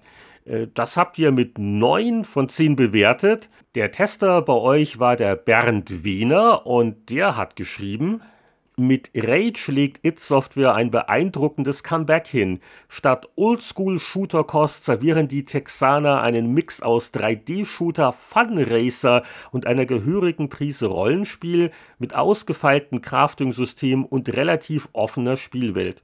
Fantastisch funktionierende, abwechslungsreiche und unterhaltsame Kämpfe auf der einen, Gefechte und Rennen in bewaffneten, upgradebaren Fahrzeugen auf der anderen Seite.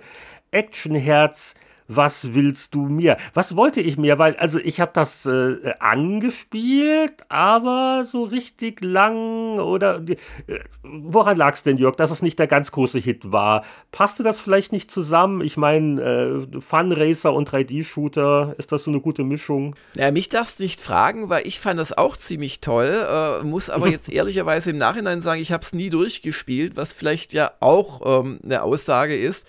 Ja, es war halt, es war nicht so open-worldig, wie es den Anschein hatte, sondern du bist halt im Wesentlichen auf diesen auch doch eher vorgegebenen Strecken halt von, von A nach B gefahren und hast da dann relativ klassische, aber auch gut gemachte, wie ich fand, Ego-Shooter-Kost bekommen.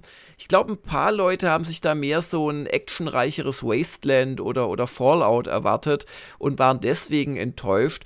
Also ich fand das, vielleicht war es keine 9-0 wert, mein Gott, aber ich fand es ein gutes Spiel. Und äh, der zweite Kritikpunkt war, ist auch im Test angesprochen worden, dass es ähm, ja, im Test wird es positiv bewertet, aber 15 Stunden Spielzeit, klar, für einen linearen Story-Shooter wäre das wahnsinnig viel, aber auch hier wieder, wenn man dann so rumfährt und so das Gefühl hat, ah, Händler und Waffen-Upgrades und so weiter, dann sind 15 Stunden vielleicht gar nicht mal so viel, wie sich die Leute erhofft gehabt hätten. Aber damit kommen wir zum Ende dieses Jahrzehnts. Mittlerweile sind die Winterreifen auch aufgezogen. Wir können also ohne Gefahr aus der Kurve zu fallen nochmal zehn Jahre Gas geben in die Vergangenheit, ins Jahr 2001. Und hier wird das Mysterium aufgeklärt. Stronghold, warum, wieso und wer, wer hatte das bei euch entdeckt? Das war ja auch so ein wirklich so ein Geheimtipp, den die GameStar dann auf den Titel gleich gebuchtet hat mit einem ganz äh, forsch reinblickenden Rittersmann.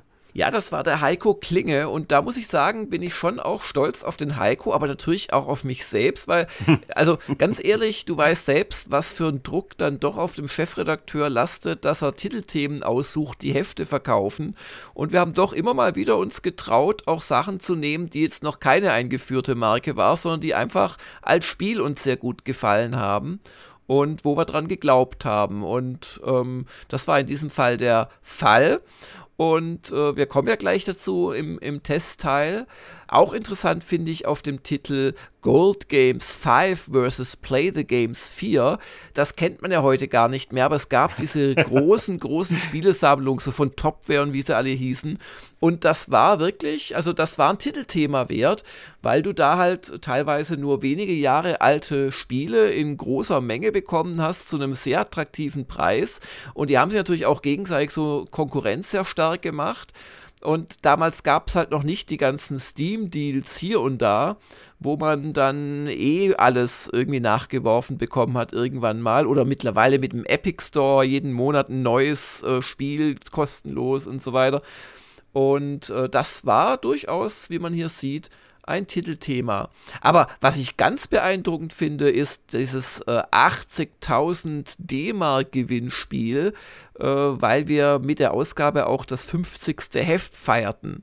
Wir waren ja 1997 rausgekommen und ähm, ja, vier Jahre später und ein paar zerquetschte, weil 4 mal 12 ist 48, gab es das 50. Heft und 80.000 D-Mark, natürlich nicht in kleinen Scheinen, äh, nicht äh, durchgehend nummeriert, sondern als Gegenwert der Preise, die es im Heft zu gewinnen war.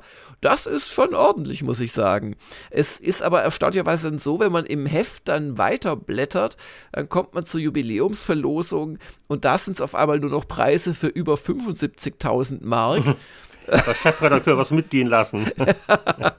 Aber ich habe dann nachgerechnet, also wenn man wiederum alle Preise zusammenzählt, kommt man auf 80.900 Mark. Also ich habe auf den Titel nicht gelogen, aber aus Gründen, die ich heute nicht mehr nachvollziehen kann, war ich beim eigentlichen Artikel vorsichtiger. Ich kann mir nur vorstellen, dass da ein paar Sachen noch nicht klar waren und dass das deswegen so formuliert war. Was ich auf dem Titel spannend finde, und das sage ich selten, wenn es nur eine Preview ist, es ist World of Warcraft. Alle Facts zu Blizzards massivem Internet-Rollenspiel. Denn World of Warcraft hat sich ja dann nochmal ganz ordentlich geändert. Aber hier ab Seite 20 sehen wir einige der ersten offiziell veröffentlichten Screenshots, ähm, sogar das User Interface. Manches erkennt man natürlich wieder, einiges hat sich aber auch dann noch ein bisschen geändert. Ja, ja auch das, die Perspektive und so sieht alles noch doch anders aus. Äh, ja, und es sind auch äh, keine echten Gameplay-Screenshots, ne? das, das sieht man alles noch sehr gestellt. Damals auch noch Optimismus mit dem Erscheinungstermin. Und das äh, wird noch ein paar Jahre dauern, bis wir das dann im Testteil so richtig sehen. Und ähm, ja, ich fand, inhaltlich interessant noch diesen Hotline-Horror. Das war ein Report über Hotlines. Also auch damals, denkt euch einfach nochmal die 20 Jahre zurück. Kein Internet oder in den Anfängen erst und ähm, keinesfalls so verbreitet wie heute und so, ja, völlig selbstverständlich, sich da zu informieren, Patches zu ziehen und so weiter. Und da haben wir bei GameStar einfach mal die wichtigsten Hersteller kontaktiert, deren Hotlines, aber natürlich nicht als GameStar, sondern als User und haben denen jeweils eine Fangfrage gestellt, beziehungsweise es ging dann jeweils um ein Spiel des Herstellers, das es real gab und zudem es auch schon einen Patch gab, der das Problem, das wir beschrieben, lösen konnte. Und da ging es uns dann halt darum zu fragen äh, oder zu eruieren, kapiert derjenige das? Weil wir haben natürlich nicht gesagt, ich habe gehört, da gibt es einen Patch, sondern wir haben das Problem beschrieben. und der äh, Mitarbeiter oder die Mitarbeiterin an der Hotline muss halt drauf kommen, dass es sich um das Problem handelt, das der schon vorhandene Patch löst, erstens. Und zweitens, wie denn der arme User überhaupt zu diesem Patch dann kommt. Also wie, wie kommt er dazu? Wo kriegt er den her? Und äh, das fand ich schon recht schön, auch jetzt im Nachhinein nochmal. Viel Aufwand. Und interessant finde ich auch das Ergebnis. Von 16 untersuchten Herstellern ist auf Platz 1 gelandet Ubi, also Ubisoft. Und auf Platz 16 Electronic Arts. und ja, die haben dann auch damit konfrontiert, mit der zweifelhaften Ehre, letzter geworden zu sein und bekamen dann so ein typisches, also so ein, ich kann es mal, ich kann es mal vorlesen, Statement zurück. EA ist sich durchaus der marktführenden Rolle bewusst und wird daher immer offen für Kritik und Verbesserungsvorschläge bezüglich der Kritik unserer Serviceleistungen dem Endverbraucher gegenüber sein. Also wirklich ein ganz ja, fantastisches. Dass überhaupt geantwortet haben, ist ja auch schon mal nett. Ja gut, Statement. Und interessanterweise schrieben sie dann auch noch zurück oder, oder diktierten uns ins Mikrofon. Unser Customer Support plant eine CD mit Demos, Patches und Trailern alle drei Monate an Kunden zu schicken. Jetzt stelle ich ja, mir vor, ich kaufe ein neues Spiel. Zeit. da läuft was nicht mit meinem Grafikkartentreiber und dann warte ich mal drei Monate auf die nächste Electronic Arts CD. Siehst du, früher war nicht alles besser. Nee, früher war nicht alles besser. Aber, äh, aber sorry, ich bin gerade völlig geistig weggetreten, weil ich habe mich jetzt verloren, wirklich in eurem Jubiläum-Special. So entsteht ein Heft hinter den Kulissen. Ja. Und also mit Fotos und so, das finde ich wirklich toll, weil das hätten wir früher zu Powerplay und so Zeiten auch mal ruhig machen können, so als Erinnerung für die Nachwelt sozusagen. Wobei so ein bisschen gestellt wirken die Fotos ja schon. Ja. Glaub, der Mick, äh, hat er den Schreibtisch wahrscheinlich schon vorher mal aufgeräumt, hat man den Verdacht. Oder hier am Ende der Jubiläumsartikel ist zur Endkontrolle bei Jörg Langer. Also erstmal dieses ordentliche weiße Hemd ja. Und dann, also es ist schon ein bisschen steif da. Also es wird schon ein bisschen gestellt und der, der strenge Blick nach unten. der strenge Blick war schon richtig. Aber Meta, Meta, wie kann das die Endkontrolle sein? Und gleichzeitig ist in dem Artikel, den ich da angeblich endkontrolliere, das Foto von der Endkontrolle dran. Oh. Da stimmt was nicht. Das muss man sich nochmal ansehen. Verschwörungstheorien ja. überall. Nein, aber es ging natürlich auch ein bisschen darum, mal zu zeigen, hey, so ein Heft erscheint nicht nur, weil da Leute wie der Mick und die Peter Petra Schmitz und wie sie alle hießen, äh, fröhlich spielen, sondern das muss ja auch alles gelayoutet werden. Da gibt es einen äh, CVD, den Uwe Miete sieht man da, die Sandra sieht man hier, die Layouterin. Oder auch selbes nochmal dann ein paar Seiten später, wie entsteht denn so ein Raumschiff GameStar, äh, so eine Folge, dass der Toni das halt macht hinter den Kulissen und so. Also ich finde das einen sehr, sehr schönen Making-of-Bericht in der Tat auch, ja. Ja, ja. Oder äh, dass ihr damals wirklich alles noch auf Papier auch redigiert habt. Oder ja, natürlich. Habt? Ja, klar. Ja. Mache ich jetzt übrigens nicht mehr bei der Retro Gamer, aber ich habe selbst bei der Retro Gamer noch die ersten Jahre auf Papier korrigiert am liebsten. Und ich habe dann in so einer Zwischenlösung meine Änderungen quasi getippt und an den Layouter geschickt, bis ich dann irgendwann kapiert habe, Moment, also äh, du könntest die PDFs, die du ausdruckst, auf äh, Papier korrigierst, weil du so gewohnt bist und dann zurückschickst in Textform. Du könntest auch einfach die PDFs korrigieren. Und das klappt eigentlich auch sehr gut. Aber diese reißerischen Bildunterschriften. Martin Deppe korrigiert den Zweitkorrekturausdruck eines Preview-Doppelseiters. Das ist schon sehr detailliert, was man so Einblicke hat. Aber eine ganz ähnliche Pose wie bei dir, als seid ihr zum selben Coach gegangen, was so die Redigierhaltung angeht. Ja, genau. Ja, aber es war einfach ein unglaublicher Aufwand. Also äh, so ein Artikel äh, wurde natürlich schon mal redigiert in der Textform. Äh, vom Redakteur selbst hat er natürlich das schon gegengelesen. Vom dann gegen Ende Ressortleiter. Dann ging es, glaube ich, zum Textchef. Dann kam es zu mir. Dann habe ich gerne auch nochmal Sachen umgewandelt. Oder ging es nach mir zum Textchef? Das weiß ich nicht mehr. Dann wird es layoutet. Und dann gab es auch nochmal mehrere Phasen. Einkürzen beim Redakteur. Ressortleiter guckt drüber. Ich guck drüber. Ähm, CVD guckt drüber. Und ich habe dann mit dem CVD auch nochmal die, die letzte Endkontrolle gemacht. Also so ein Artikel bei GameStar, der ging durch sechs, sieben dedizierte Phasen, bevor der im Heft gelandet ist weil du konntest ja Fehler nicht mehr rückgängig machen. Also äh, bei Retro Gamer haben wir gar nicht die Möglichkeit, denselben Aufwand zu machen. Also da, da gucke ich auch jeden Artikel sehr liebevoll im Redigierstadium an. Aber dann sehe ich ihn noch genau einmal, wenn es nichts äh, sehr Wichtiges ist im, im PDF und das muss reichen. Danach guckt sich noch ein Korrektor an, also der, der ähm, Ernst und äh, dann geht das zurück an Layouter und geht zur Druckerei. Also es ist dieser, dieser auch personelle Aufwand, der da dahinter steckte, das kannst du dir heute einfach nicht mehr leisten. Fast so aufwendig wie ein Spieleveteran-Podcast. Aber nur fast. Aber ich will jetzt nicht länger vom Testteil ablenken. Okay, also kommen wir endlich zum erwähnten Stronghold. Genau. Was schrieb denn da der Heiko Klinge, der Haupttester? Ja, Heiko meinte, Nie habe ich eine vortrefflichere Vereinigung von Aufbau und ATS gespielt. Schon bevor die Belagerungsarmee anrückt, halten mich Pflege und Ausbau der Burg, vor allem aber der anspruchsvollen Untertanen auf Trab. Sobald die ersten Steine in die Mauern krachen, entfaltet Stronghold seine Faszination. Ist das heiße Öl bereit? Sind die Bogenschützen richtig platziert? Muss ich der Kavallerie den Ausfall befehligen?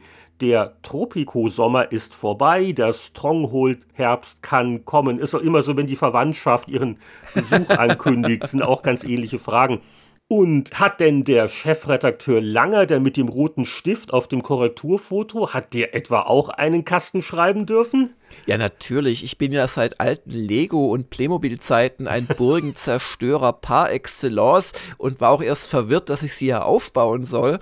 Aber ich schrieb unter anderem als Nebentester. Defensivsieg. Bei Stronghold habe ich kein schlechtes Gewissen, hinter 10 Meter hohen Mauern zu hocken. Bis so eine Burg steht, ist viel Planung nötig. Und beim großen Endangriff brannten derartige Feindesmassen an, dass meine stolze Festung selbst im Siegesfall eher wie ein Steinbruch aussieht.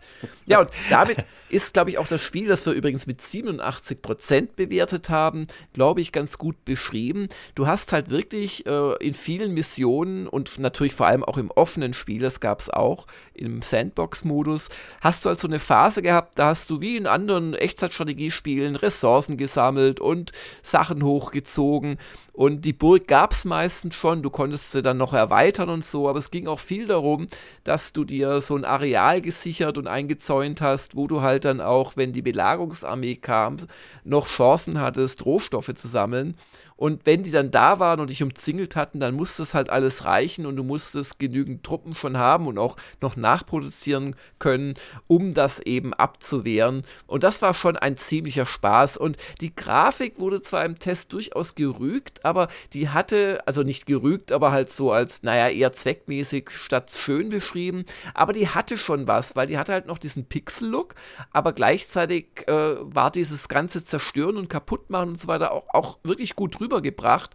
Und das war ein Heidenspaß, dieses Spiel. Schade war halt nur, dass die Firefly Studios, oder wie sie hießen, dass die im Prinzip auf diesem Konzept dann Jahrzehnte sitzen geblieben sind und es nicht mehr richtig verbessert haben. Ah, das erklärt dann so auch ein bisschen, warum dann zehn Jahre später, wie vorhin verlesen, der dritte Teil. Da haben sie dann just bei der Grafik was geändert, aber haben halt immer noch dieselben Unzulänglichkeiten wie, wie immer noch im zweiten Teil gehabt. Also, dieses Stronghold 1 war super und bei den Nachfolgern war es nicht immer so super, beziehungsweise die sind einfach ein bisschen stehen geblieben. Also das erste habe sogar ich damals gespielt, weil man hat schon drüber geredet und das war auch ein total cooles Konzept. Jetzt neige ich ja bei Echtzeitstrategie ohnehin zur Defensive, siehe unser Age of Empires 4 Testmatch und, und baue gerne Mauern. Und äh, da wirklich den Fokus drauf zu legen, das war schon äh, faszinierend und äh, durchaus, also auch für jemanden wie, wie mich, äh, spielbar und zugänglich. Ja. Schönes Spiel, an das ich mich gerne erinnere. An ein anderes Spiel allerdings kann ich mich gar nicht mehr erinnern. Spider-Man, getestet von Paul Kautz. Äh, ich weiß auch nicht, welcher Spider-Man das war. Also damals auf dem Atari VCS von Parker Brothers sage ich zum Thema Spider-Man immer gerne. Und äh, wobei gucken, ich glaube, ein anderer Spider-Man kommt dann noch bei der Powerplay, wenn wir die Zeit dann noch haben. Was, was schrieb denn der liebe Paul? ungeachtet aller Nachteile einer Konsolenumsetzung wie unspektakulärer Grafik oder gewöhnungsbedürftiger Steuerung ist Spider-Man vor allem eines – viel zu kurz. Innerhalb eines Tages dürften die meisten gut durch sein. Insgesamt eine der bislang besten Comic-Umsetzungen am PC. Gut spielbar, witzig, preiswert und voller Überraschungen ja, hat er sich ja dann doch noch gefreut. Und äh, die, die, die Latte war auch relativ niedrig. Also Comic-Umsetzungen am PC ja. vor 20 Jahren. also ich muss sagen, der, der, der Wertungskasten, auch der Test insgesamt erklärt mir die 76 Prozent, die er vergeben hat, nicht so ganz. Das klingt schon ein bisschen negativer eigentlich. Aber gut. Und ich gucke mir jetzt auch gerade noch mal intensiv die Screenshots an. Activision war der Publisher und bei mir regt sich keine Erinnerung. Wie gesagt, Parker Brothers VCS. Was anderes brauchen wir nicht. Naja, und auch eher kurz vielleicht hier nur ein Highlight im Sportteil. Wie gesagt, die jährlichen Updates. NHL 2002 war vor 20 Jahren an der Reihe. 93 Prozent von Heiko Klinge. Selbst für Besitzer des Vorgängers gibt es diese Saison genügend Verbesserungen, um erneut zum Schläger zu greifen. Aber einen Titel aus dem Testteil, den wollten wir noch erwähnen. Du hast noch so eine Art Geheimtipp entdeckt. Ja, das äh, war mir tatsächlich entfallen. Und zwar ist es Throne of Darkness. Es hat 79% bekommen, also eine gute Wertung. Äh, völlig unbekannt, ich habe es auch vergessen, aber beim Durchblättern bin ich doch hängen geblieben. Von der Grafik her dachte ich, oh, gab es eine Mod zu Diablo, die da irgendwie Samurais eingebaut hat. Und fast genau so war es auch. Throne of Darkness war von ein paar Ex-Blizzard-Mitarbeitern und die haben das Diablo-Prinzip nach Japan verfrachtet ins Historische. Und äh, also bis hin zu äh, links äh, Spielgrafik, rechts Inventar oder auch andersrum, wie man ja auch bei Diablo den Bildschirm zweiteilen konnte. Also es sah schon sehr ähnlich aus und hatte auch eine relativ schnieke Grafik. Allerdings, es gibt schon auch Gründe, warum es dann doch nur 79 bekommen hat und wieso es meines äh, Wissens auch nie einen Nachfolger gab. Und der Markus Schwertel, der Tester, fasst das sehr schön zusammen. Sieben Helden, Formationen, fast 80 Zaubersprüche, hört sich doch prima an. Doch bis die Leute optimal ausgerüstet sind, verbringe ich schon mal eine halbe Stunde im Inventar. Der eigentlich tolle Formationseditor ist ein heißer Anwärter auf die halbherzigste Funktion des Jahres und die meisten Zauberformeln sehen so spektakulär aus wie ein Kartentrick aus dem Mickey Mouse Heft. Doch das Spielprinzip ist unverwüstlich und gegen die unendlichen Möglichkeiten des Waffenschmieds sieht der Horadrim-Würfel von Diablo 2 alt aus. Und er wünscht sich dann noch einen Nachfolger, der diese kleinen Unannehmlichkeiten beim Waffenschmied hatte man just irgendwelche Wartezeiten, bis das Ding endlich fertig war. Da wünschte er sich einen Nachfolger, aber wie gesagt, ich glaube nicht, dass es den jemals gegeben hat.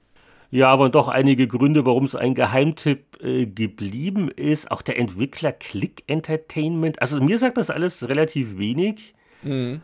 Und aber die Screenshots äh, sehen gar nicht so schlecht aus. Also noch mal, äh, ja, ja, ja, schlecht, aber äh, die die Ähnlichkeit. Ja, die ist schon da. Gell? das ist das Town Portal, ne und, ja, und so weiter genau. und so fort. Aber du hast da wirklich äh, so eine große Gruppe gehabt, stelle ich mir auch sehr chaotisch vor.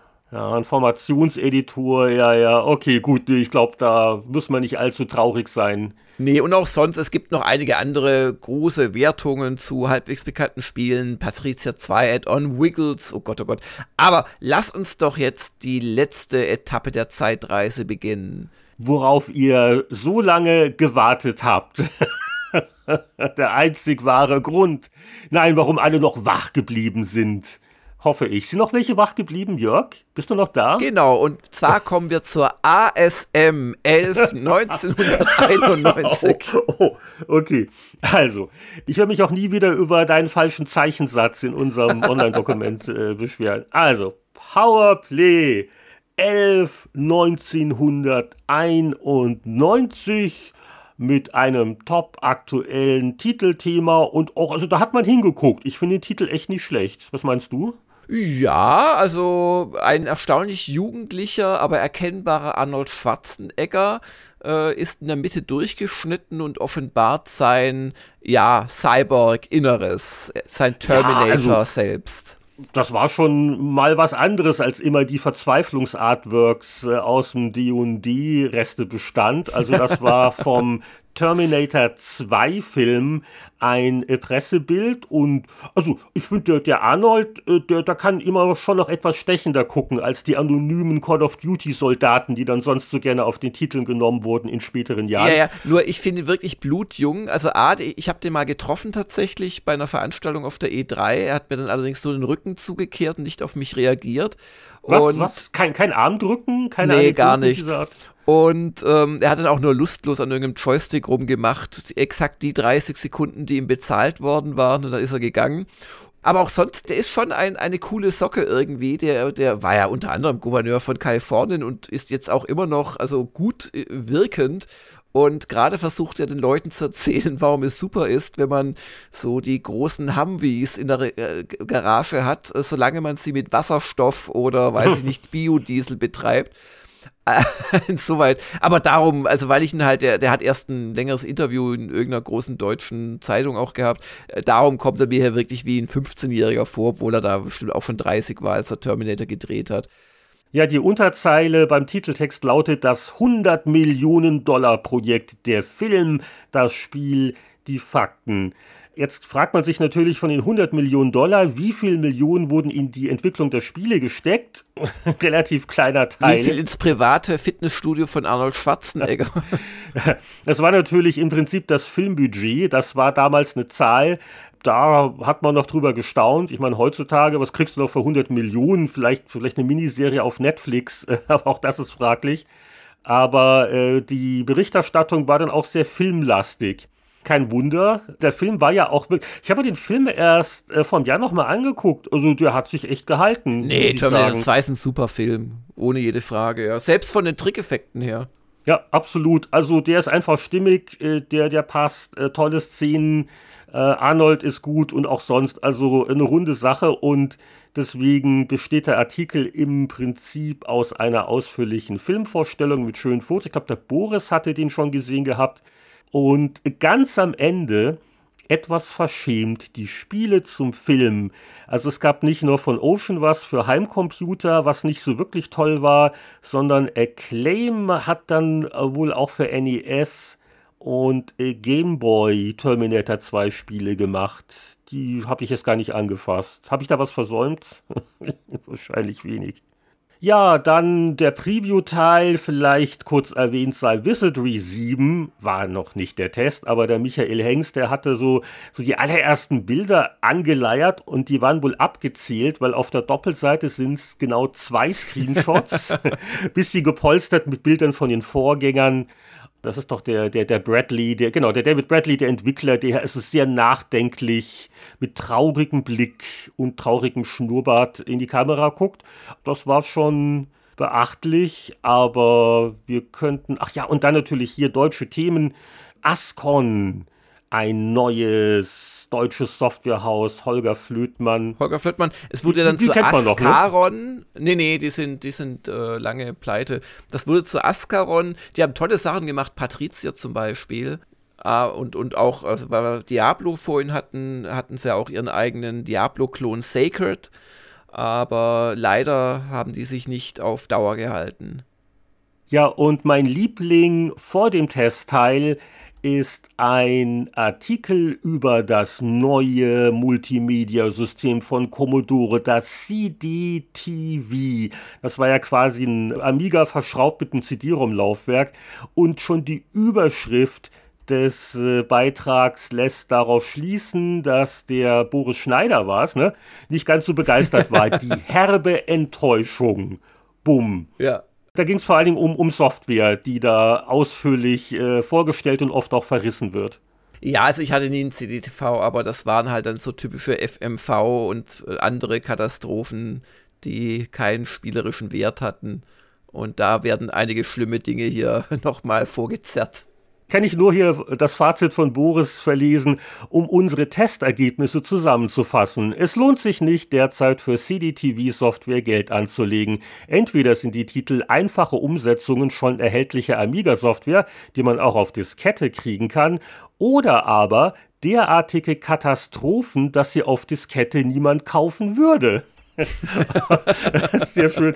Und also Psycho Killer äh, alleine und äh, die, die Fotos von den CD-exklusiven Sachen sehr äh, schön und sehr kritisch, äh, was da Boris da so geschrieben hat. Und äh, ja, ich glaube auch, auch du als Amiga-Fan warst da nicht persönlich beleidigt, dass man da so ungnädig über das CTTV berichtet hat. Nee, überhaupt nicht. Fremde Welt. Fremde, uninteressante Welt.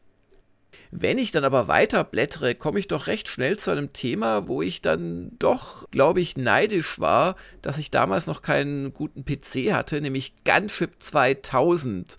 Das äh, war so ein, ja, so ein kleines Sehnsuchtsspiel für mich, weil ich Gunship natürlich vom C64 kannte, wo es ein wirklich tolles Spiel gewesen war. Und jetzt kam, glaube, fünf Jahre später der Nachfolger, aber halt für PC. Und zwar schrieb der Michael, Gunship 2000 dürfte eher den Simulationsprofi ansprechen als den Gelegenheitspiloten. Die Aufträge sind nämlich nur mit einer gehörigen Portion Taktik, Planung und fliegerischem Einsatz zu meistern. Mit stumpfen drauf losfliegen und ballern, was das Zeug hält, gewinnt man hier keinen Blumentopf. Für mich steht fest, Gunship 2000 ist die momentan beste Hubschrauber-Simulation. Ja, und vielleicht nur zwei Sätze kurz vom Boris, der so ein bisschen andeutet, warum es halt nicht ganz perfekt war. Er schrieb, das Fluggelände ist sehr detailliert, für meine Begriffe aber immer noch zu flach. Echte Bodendeckung durch Wälder und Gelände vermisst man immer noch. Die Hügel reichen für ein zünftiges Versteckspiel, aber durchaus. Das ist eine Flugsimulation, die ich nicht gespielt habe, aber die nächste, das war damals so ein Titel, da hat man sogar mich damit begeistern können. Das hat einfach Spaß gemacht und das war dann auch die höhere Wertung. 88 Prozent für Secret Weapons of the Luftwaffe, Swattle. auch genannt Swattle. Swattle. Genau. das war noch immer unser Name. Ja, äh, Larry Holland, Totally Games, natürlich von Lucasfilm Games rausgebracht. Und der Nachfolger zu Verfeinest Hour, Battle of Britain, ne? da hatte man schon aufgehorcht. Ja, und diesmal ging es halt auch so um experimentelle Waffen, von denen dann die Nazis vielleicht noch vier oder fünf gebaut haben und die dann natürlich am Ende des Krieges überhaupt nichts mehr gerissen haben. Wo aber, glaube ich, bei manchen Modellen, gerade diesem Chat, äh, dessen Name mir gerade entfallen ist, glaube ich, die Alliierten doch sehr froh waren, dass der nicht fünf Jahre früher schon zur Verfügung gestanden war weil das wäre dann schwieriger geworden, da mit äh, Luftschlacht über England und so weiter. Und das ist ja das Schöne an Spielen, man kann sich solche What-If-Szenarien einfach auch mal ausprobieren und gucken, wie man sich so schlägt gegen böse Nazi-Chats und andere Secret Weapons. Ja, und vor allen Dingen, das hatte einfach eine gute Spielbarkeit und die Mission, die Kampagnen war sehr, sehr spannend. Was hat denn der Michael Hengst in seinem Meinungskasten gelobt? Von den ausgebufften historischen Missionen, die auch Profis den Schweiß auf die Stirn treiben, bis zum ausgeklügelten Campaign-Modus, der sowohl taktisches Können als auch Flugerfahrung erfordert, stimmt die Simulationsabmischung bis aufs i-Tüpfelchen. Schade ist nur, dass das Szenario, sei es noch so historisch, für Magendrücken sorgt. Wer einen sehr schnellen AT-Rechner und eine VGA-Karte hat, wird mit grafischen Leckerbissen verwöhnt. Bodenobjekte en masse und die exquisit dargestellten Flugzeuge bieten viel Abwechslung fürs Auge. Das stimmt, man hatte so ein leichtes Unbehagen. Ne? Allein schon der Name, also Luftwaffe im Titel, darf man das überhaupt spielen, ohne sich schlecht fühlen zu müssen? Als deutscher Spieler, so ungefähr. Ne? Aber es hat einfach Spaß gemacht. Und wie gesagt, der, der, der Larry Holland ist ja auch ein alter Historiker. Also sie haben das auch schon ausgewogen, sag ich mal, dargestellt. Und es fühlte sich jetzt nicht irgendwie böse oder sowas an. Ja, ich habe selbst gar nicht gespielt. Ich kenne halt den Vorgänger und das war eine tolle Mischung aus Simulation und, und einfach auch Spaß. Also Oh, ja, also, wenn du den Vorgänger kennst, also das musst du doch nachholen. Ich bitte dich. Das, das war wirklich nochmal ein ziemlicher Sprung nach vorne, das Wortel. Gleich auf den okay. Zettel schreiben. Hausaufgaben. Ja, und auch ganz interessant, in einem anderen Test in der Ausgabe ging es auch so ein bisschen um Magendrücken und flaue Gefühle. Das war nur ein ganz anderer Konflikt. Und zwar hatte Anatol Locker das F117A von Microprose besprochen, 69% auf PC. Und da hatte Microprose äh, ganz aktuell eine Golfkrieg-Mission und, und, ein ganzes Szenario sogar eingebaut. Irak, äh, was ja so in den Nachrichten doch noch sehr frisch war. Und da schrieb Anatol, persönlich finde ich es abgeschmackt, mit so etwas Geld zu machen, sei es nun Historie oder nicht. Ganz friedlich ging es dagegen auf dem grünen Rasen zu. Naja, wenn nicht gerade wieder jemand eine Blutgrätsche versucht hat. Also ein Sportspiel muss ich doch noch hier etwas ausführlicher erwähnen. Vor 30 Jahren kam der Bundesliga Manager Professional heraus von Software 2000. Das war der Nachfolger zum Bundesliga-Manager, der schon so ein Achtungserfolg war auf Amiga. Und der zweite Teil, das ist für mich auch immer noch der, der was so der Höhepunkt war. Vielleicht waren spätere Spiele schöner und komplexer. Aber das war genau die richtige Mischung so aus Spielbarkeit und Spaß und man konnte genug machen. 81 Prozent, sicher nicht zu hoch, finde ich, war damals die Wertung. Und äh, darf ich ungeachtet des Tabellenstands von Eintracht Frankfurt mich kurz hier auszugsweise zitieren, wer vom Fußballbacillus infiziert wurde, wird den Kauf keinesfalls bereuen. Das Programm bietet technisch und inhaltlich eine deutliche Steigerung gegenüber dem Vorgänger. Vor allem die professionelle Aufmachung vermag zu gefallen. Bei den attraktiven und spannenden Torszenen kann man so richtig schön mitleiden. Und das war halt auch so cool, dass du halt bei der Spielzusammenfassung nicht nur so Text gelesen hast, sondern du hast es gesehen. Heutzutage vielleicht schwer, diese Faszination der äh, Grafik nachzuempfinden, aber da hat man schon richtig mitgefiebert und war, glaube ich, auch ein Riesenerfolg. Und es gab ja noch viele, viele Nachfolger der Serie. Und das hat doch sicher sogar Jörg auf seinem Amiga gespielt, VfB und so, oder? Nee, leider nicht. und ein bisschen muss ich mich aber auch tadeln, weil in derselben Ausgabe ist ein sehr ähnliches Spiel bewertet. Das war ja genauso gut, ausweislich der Note ja. quasi. Starbite Super Soccer auf dem Amiga äh, 80% Und das war nicht so lustig. Also zum einen war es eher auch eine Textorgie und es war auch so vom Spielgefühl und, und allem irgendwie trockener, soweit ich es überhaupt noch in Erinnerung habe. Aber der Wertungsabstand, der hätte eigentlich größer ausfallen müssen. Also ein Zeichen ist zum Beispiel, äh, dass der, der PC Joker, der ja nicht unbedingt gegeizt hat mit seinen Wertungen, der hat dem 78 nur gegeben, mm. weniger als Powerplay. Das kam ja auch nicht so häufig vor. Und ähm, ja, technische Dürftigkeiten, also Bundesliga-Manager Professional, hatte diese Saison gewonnen gehabt. Und dann, um so langsam Richtung Videospiele und Abschluss zu trudeln, damit wir uns alle noch ein bisschen älter fühlen, 25 Jahre Star Trek, ein Special ab Seite 138. Wenn man aber dann mit dem Kopfrechnen anfängt, Moment mal, vor 30 Jahren waren es 25 Jahre. Ja, was kommt da raus? Adam Riese. Hm. Aber es wurde ausführlich äh, gefeiert, dieses Jubiläum. Gleich drei Redakteure waren bei dieser ausführlichen Reportage involviert. Äh, es ging um die Fernsehserien und Filme und die Spiele und auch Bücher. Und äh, du, warst du der große Star Trek? Nee, eben nicht. Genau. Insoweit lässt mich das Thema jetzt prinzipiell kalt.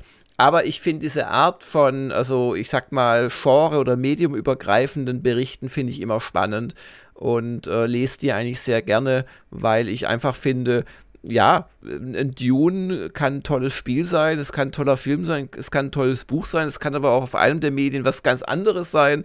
Und wenn ich mich für so eine Spielwelt oder Fantasy-Welt oder Science-Fiction-Welt interessiere, dann ist doch das spannend, sich der aus verschiedenen Blickwinkeln auch zu nähern.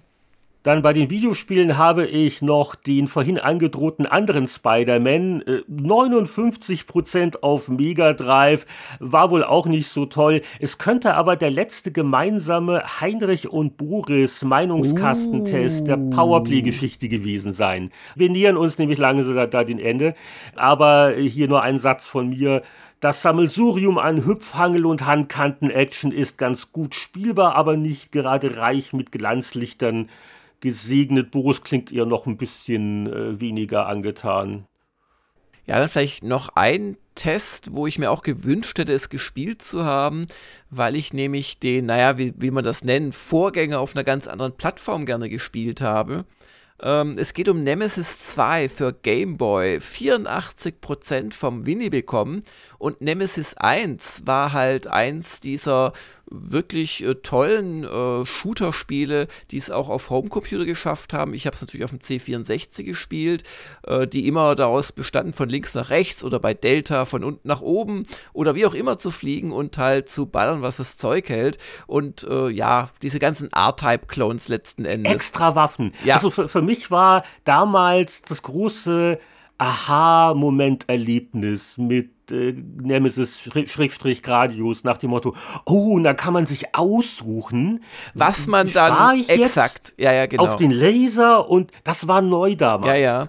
Genau, du hattest dadurch wirklich eine Taktik bei der Extras-Beschaffung und warst nicht mehr wie bei vielen äh, zeitgenössischen Konkurrenten davon abhängig, was halt gerade gedroppt wurde.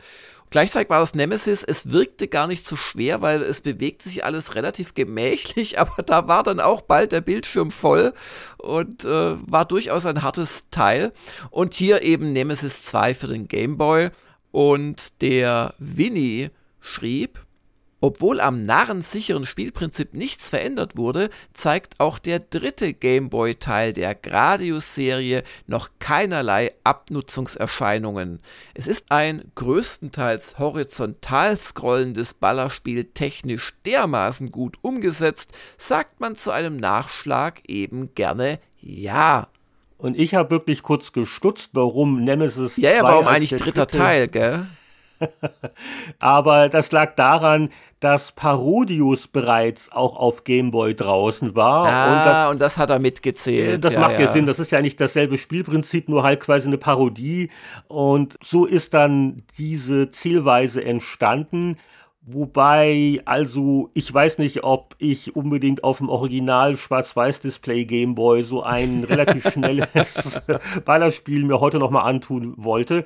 Aber ja, damals kam echt eine Menge sehr gute, sehr namhafte Sachen speziell für Gameboy raus und äh, manchmal konnte man sogar die Screenshots in der Powerplay erkennen, denn Hast du das überhaupt ausreichend bewundert, wie gut die Screenshots teilweise sind, gerade bei Nemesis 2? Äh, nein, aber jetzt, wo du sagst, ja, da kann ich mich an wesentlich schlimmere Sachen erinnern, wo man kaum den Bildschirminhalt erkennen konnte.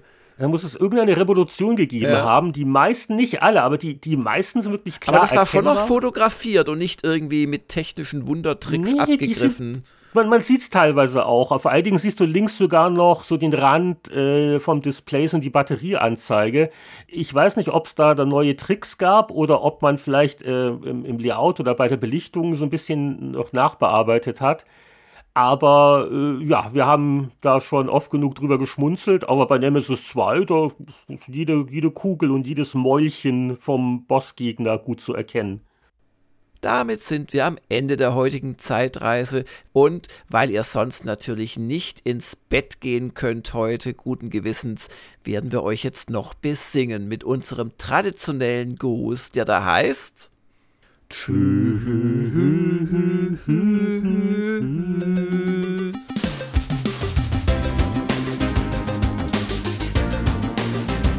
Das war der Spieleveteranen-Podcast für die Kalenderwoche 44 2021, die Episode 240. Und da sind wir mal wieder zeitverreist. Wir hören uns in zwei Wochen wieder, es sei denn, ihr gehört zum erlauchten Kreis der Patreon-Unterstützer. Die hören uns schon in einer Woche. Der Spieleveteranen-Podcast wird ausschließlich durch seine Unterstützer finanziert. Und da grüßen wir stellvertretend für alle Christian Kohlheim, Markus Werner, Champa, Marc-Alexander Grundke, Lüder Görtmüller, Pascal Turin, Mario Stritzelberger, Gronk, Sören Stoneman, Alexander Schulz, Tobias Navarra, Christian Timmer, Andreas Wander, Peter Verdi, Heinrich von Beilnau, Hans-Peter Krüger, und Matthias Faut. Bis zum nächsten Mal alles Gute, wir hören uns wieder beim Spieleveteranen Podcast.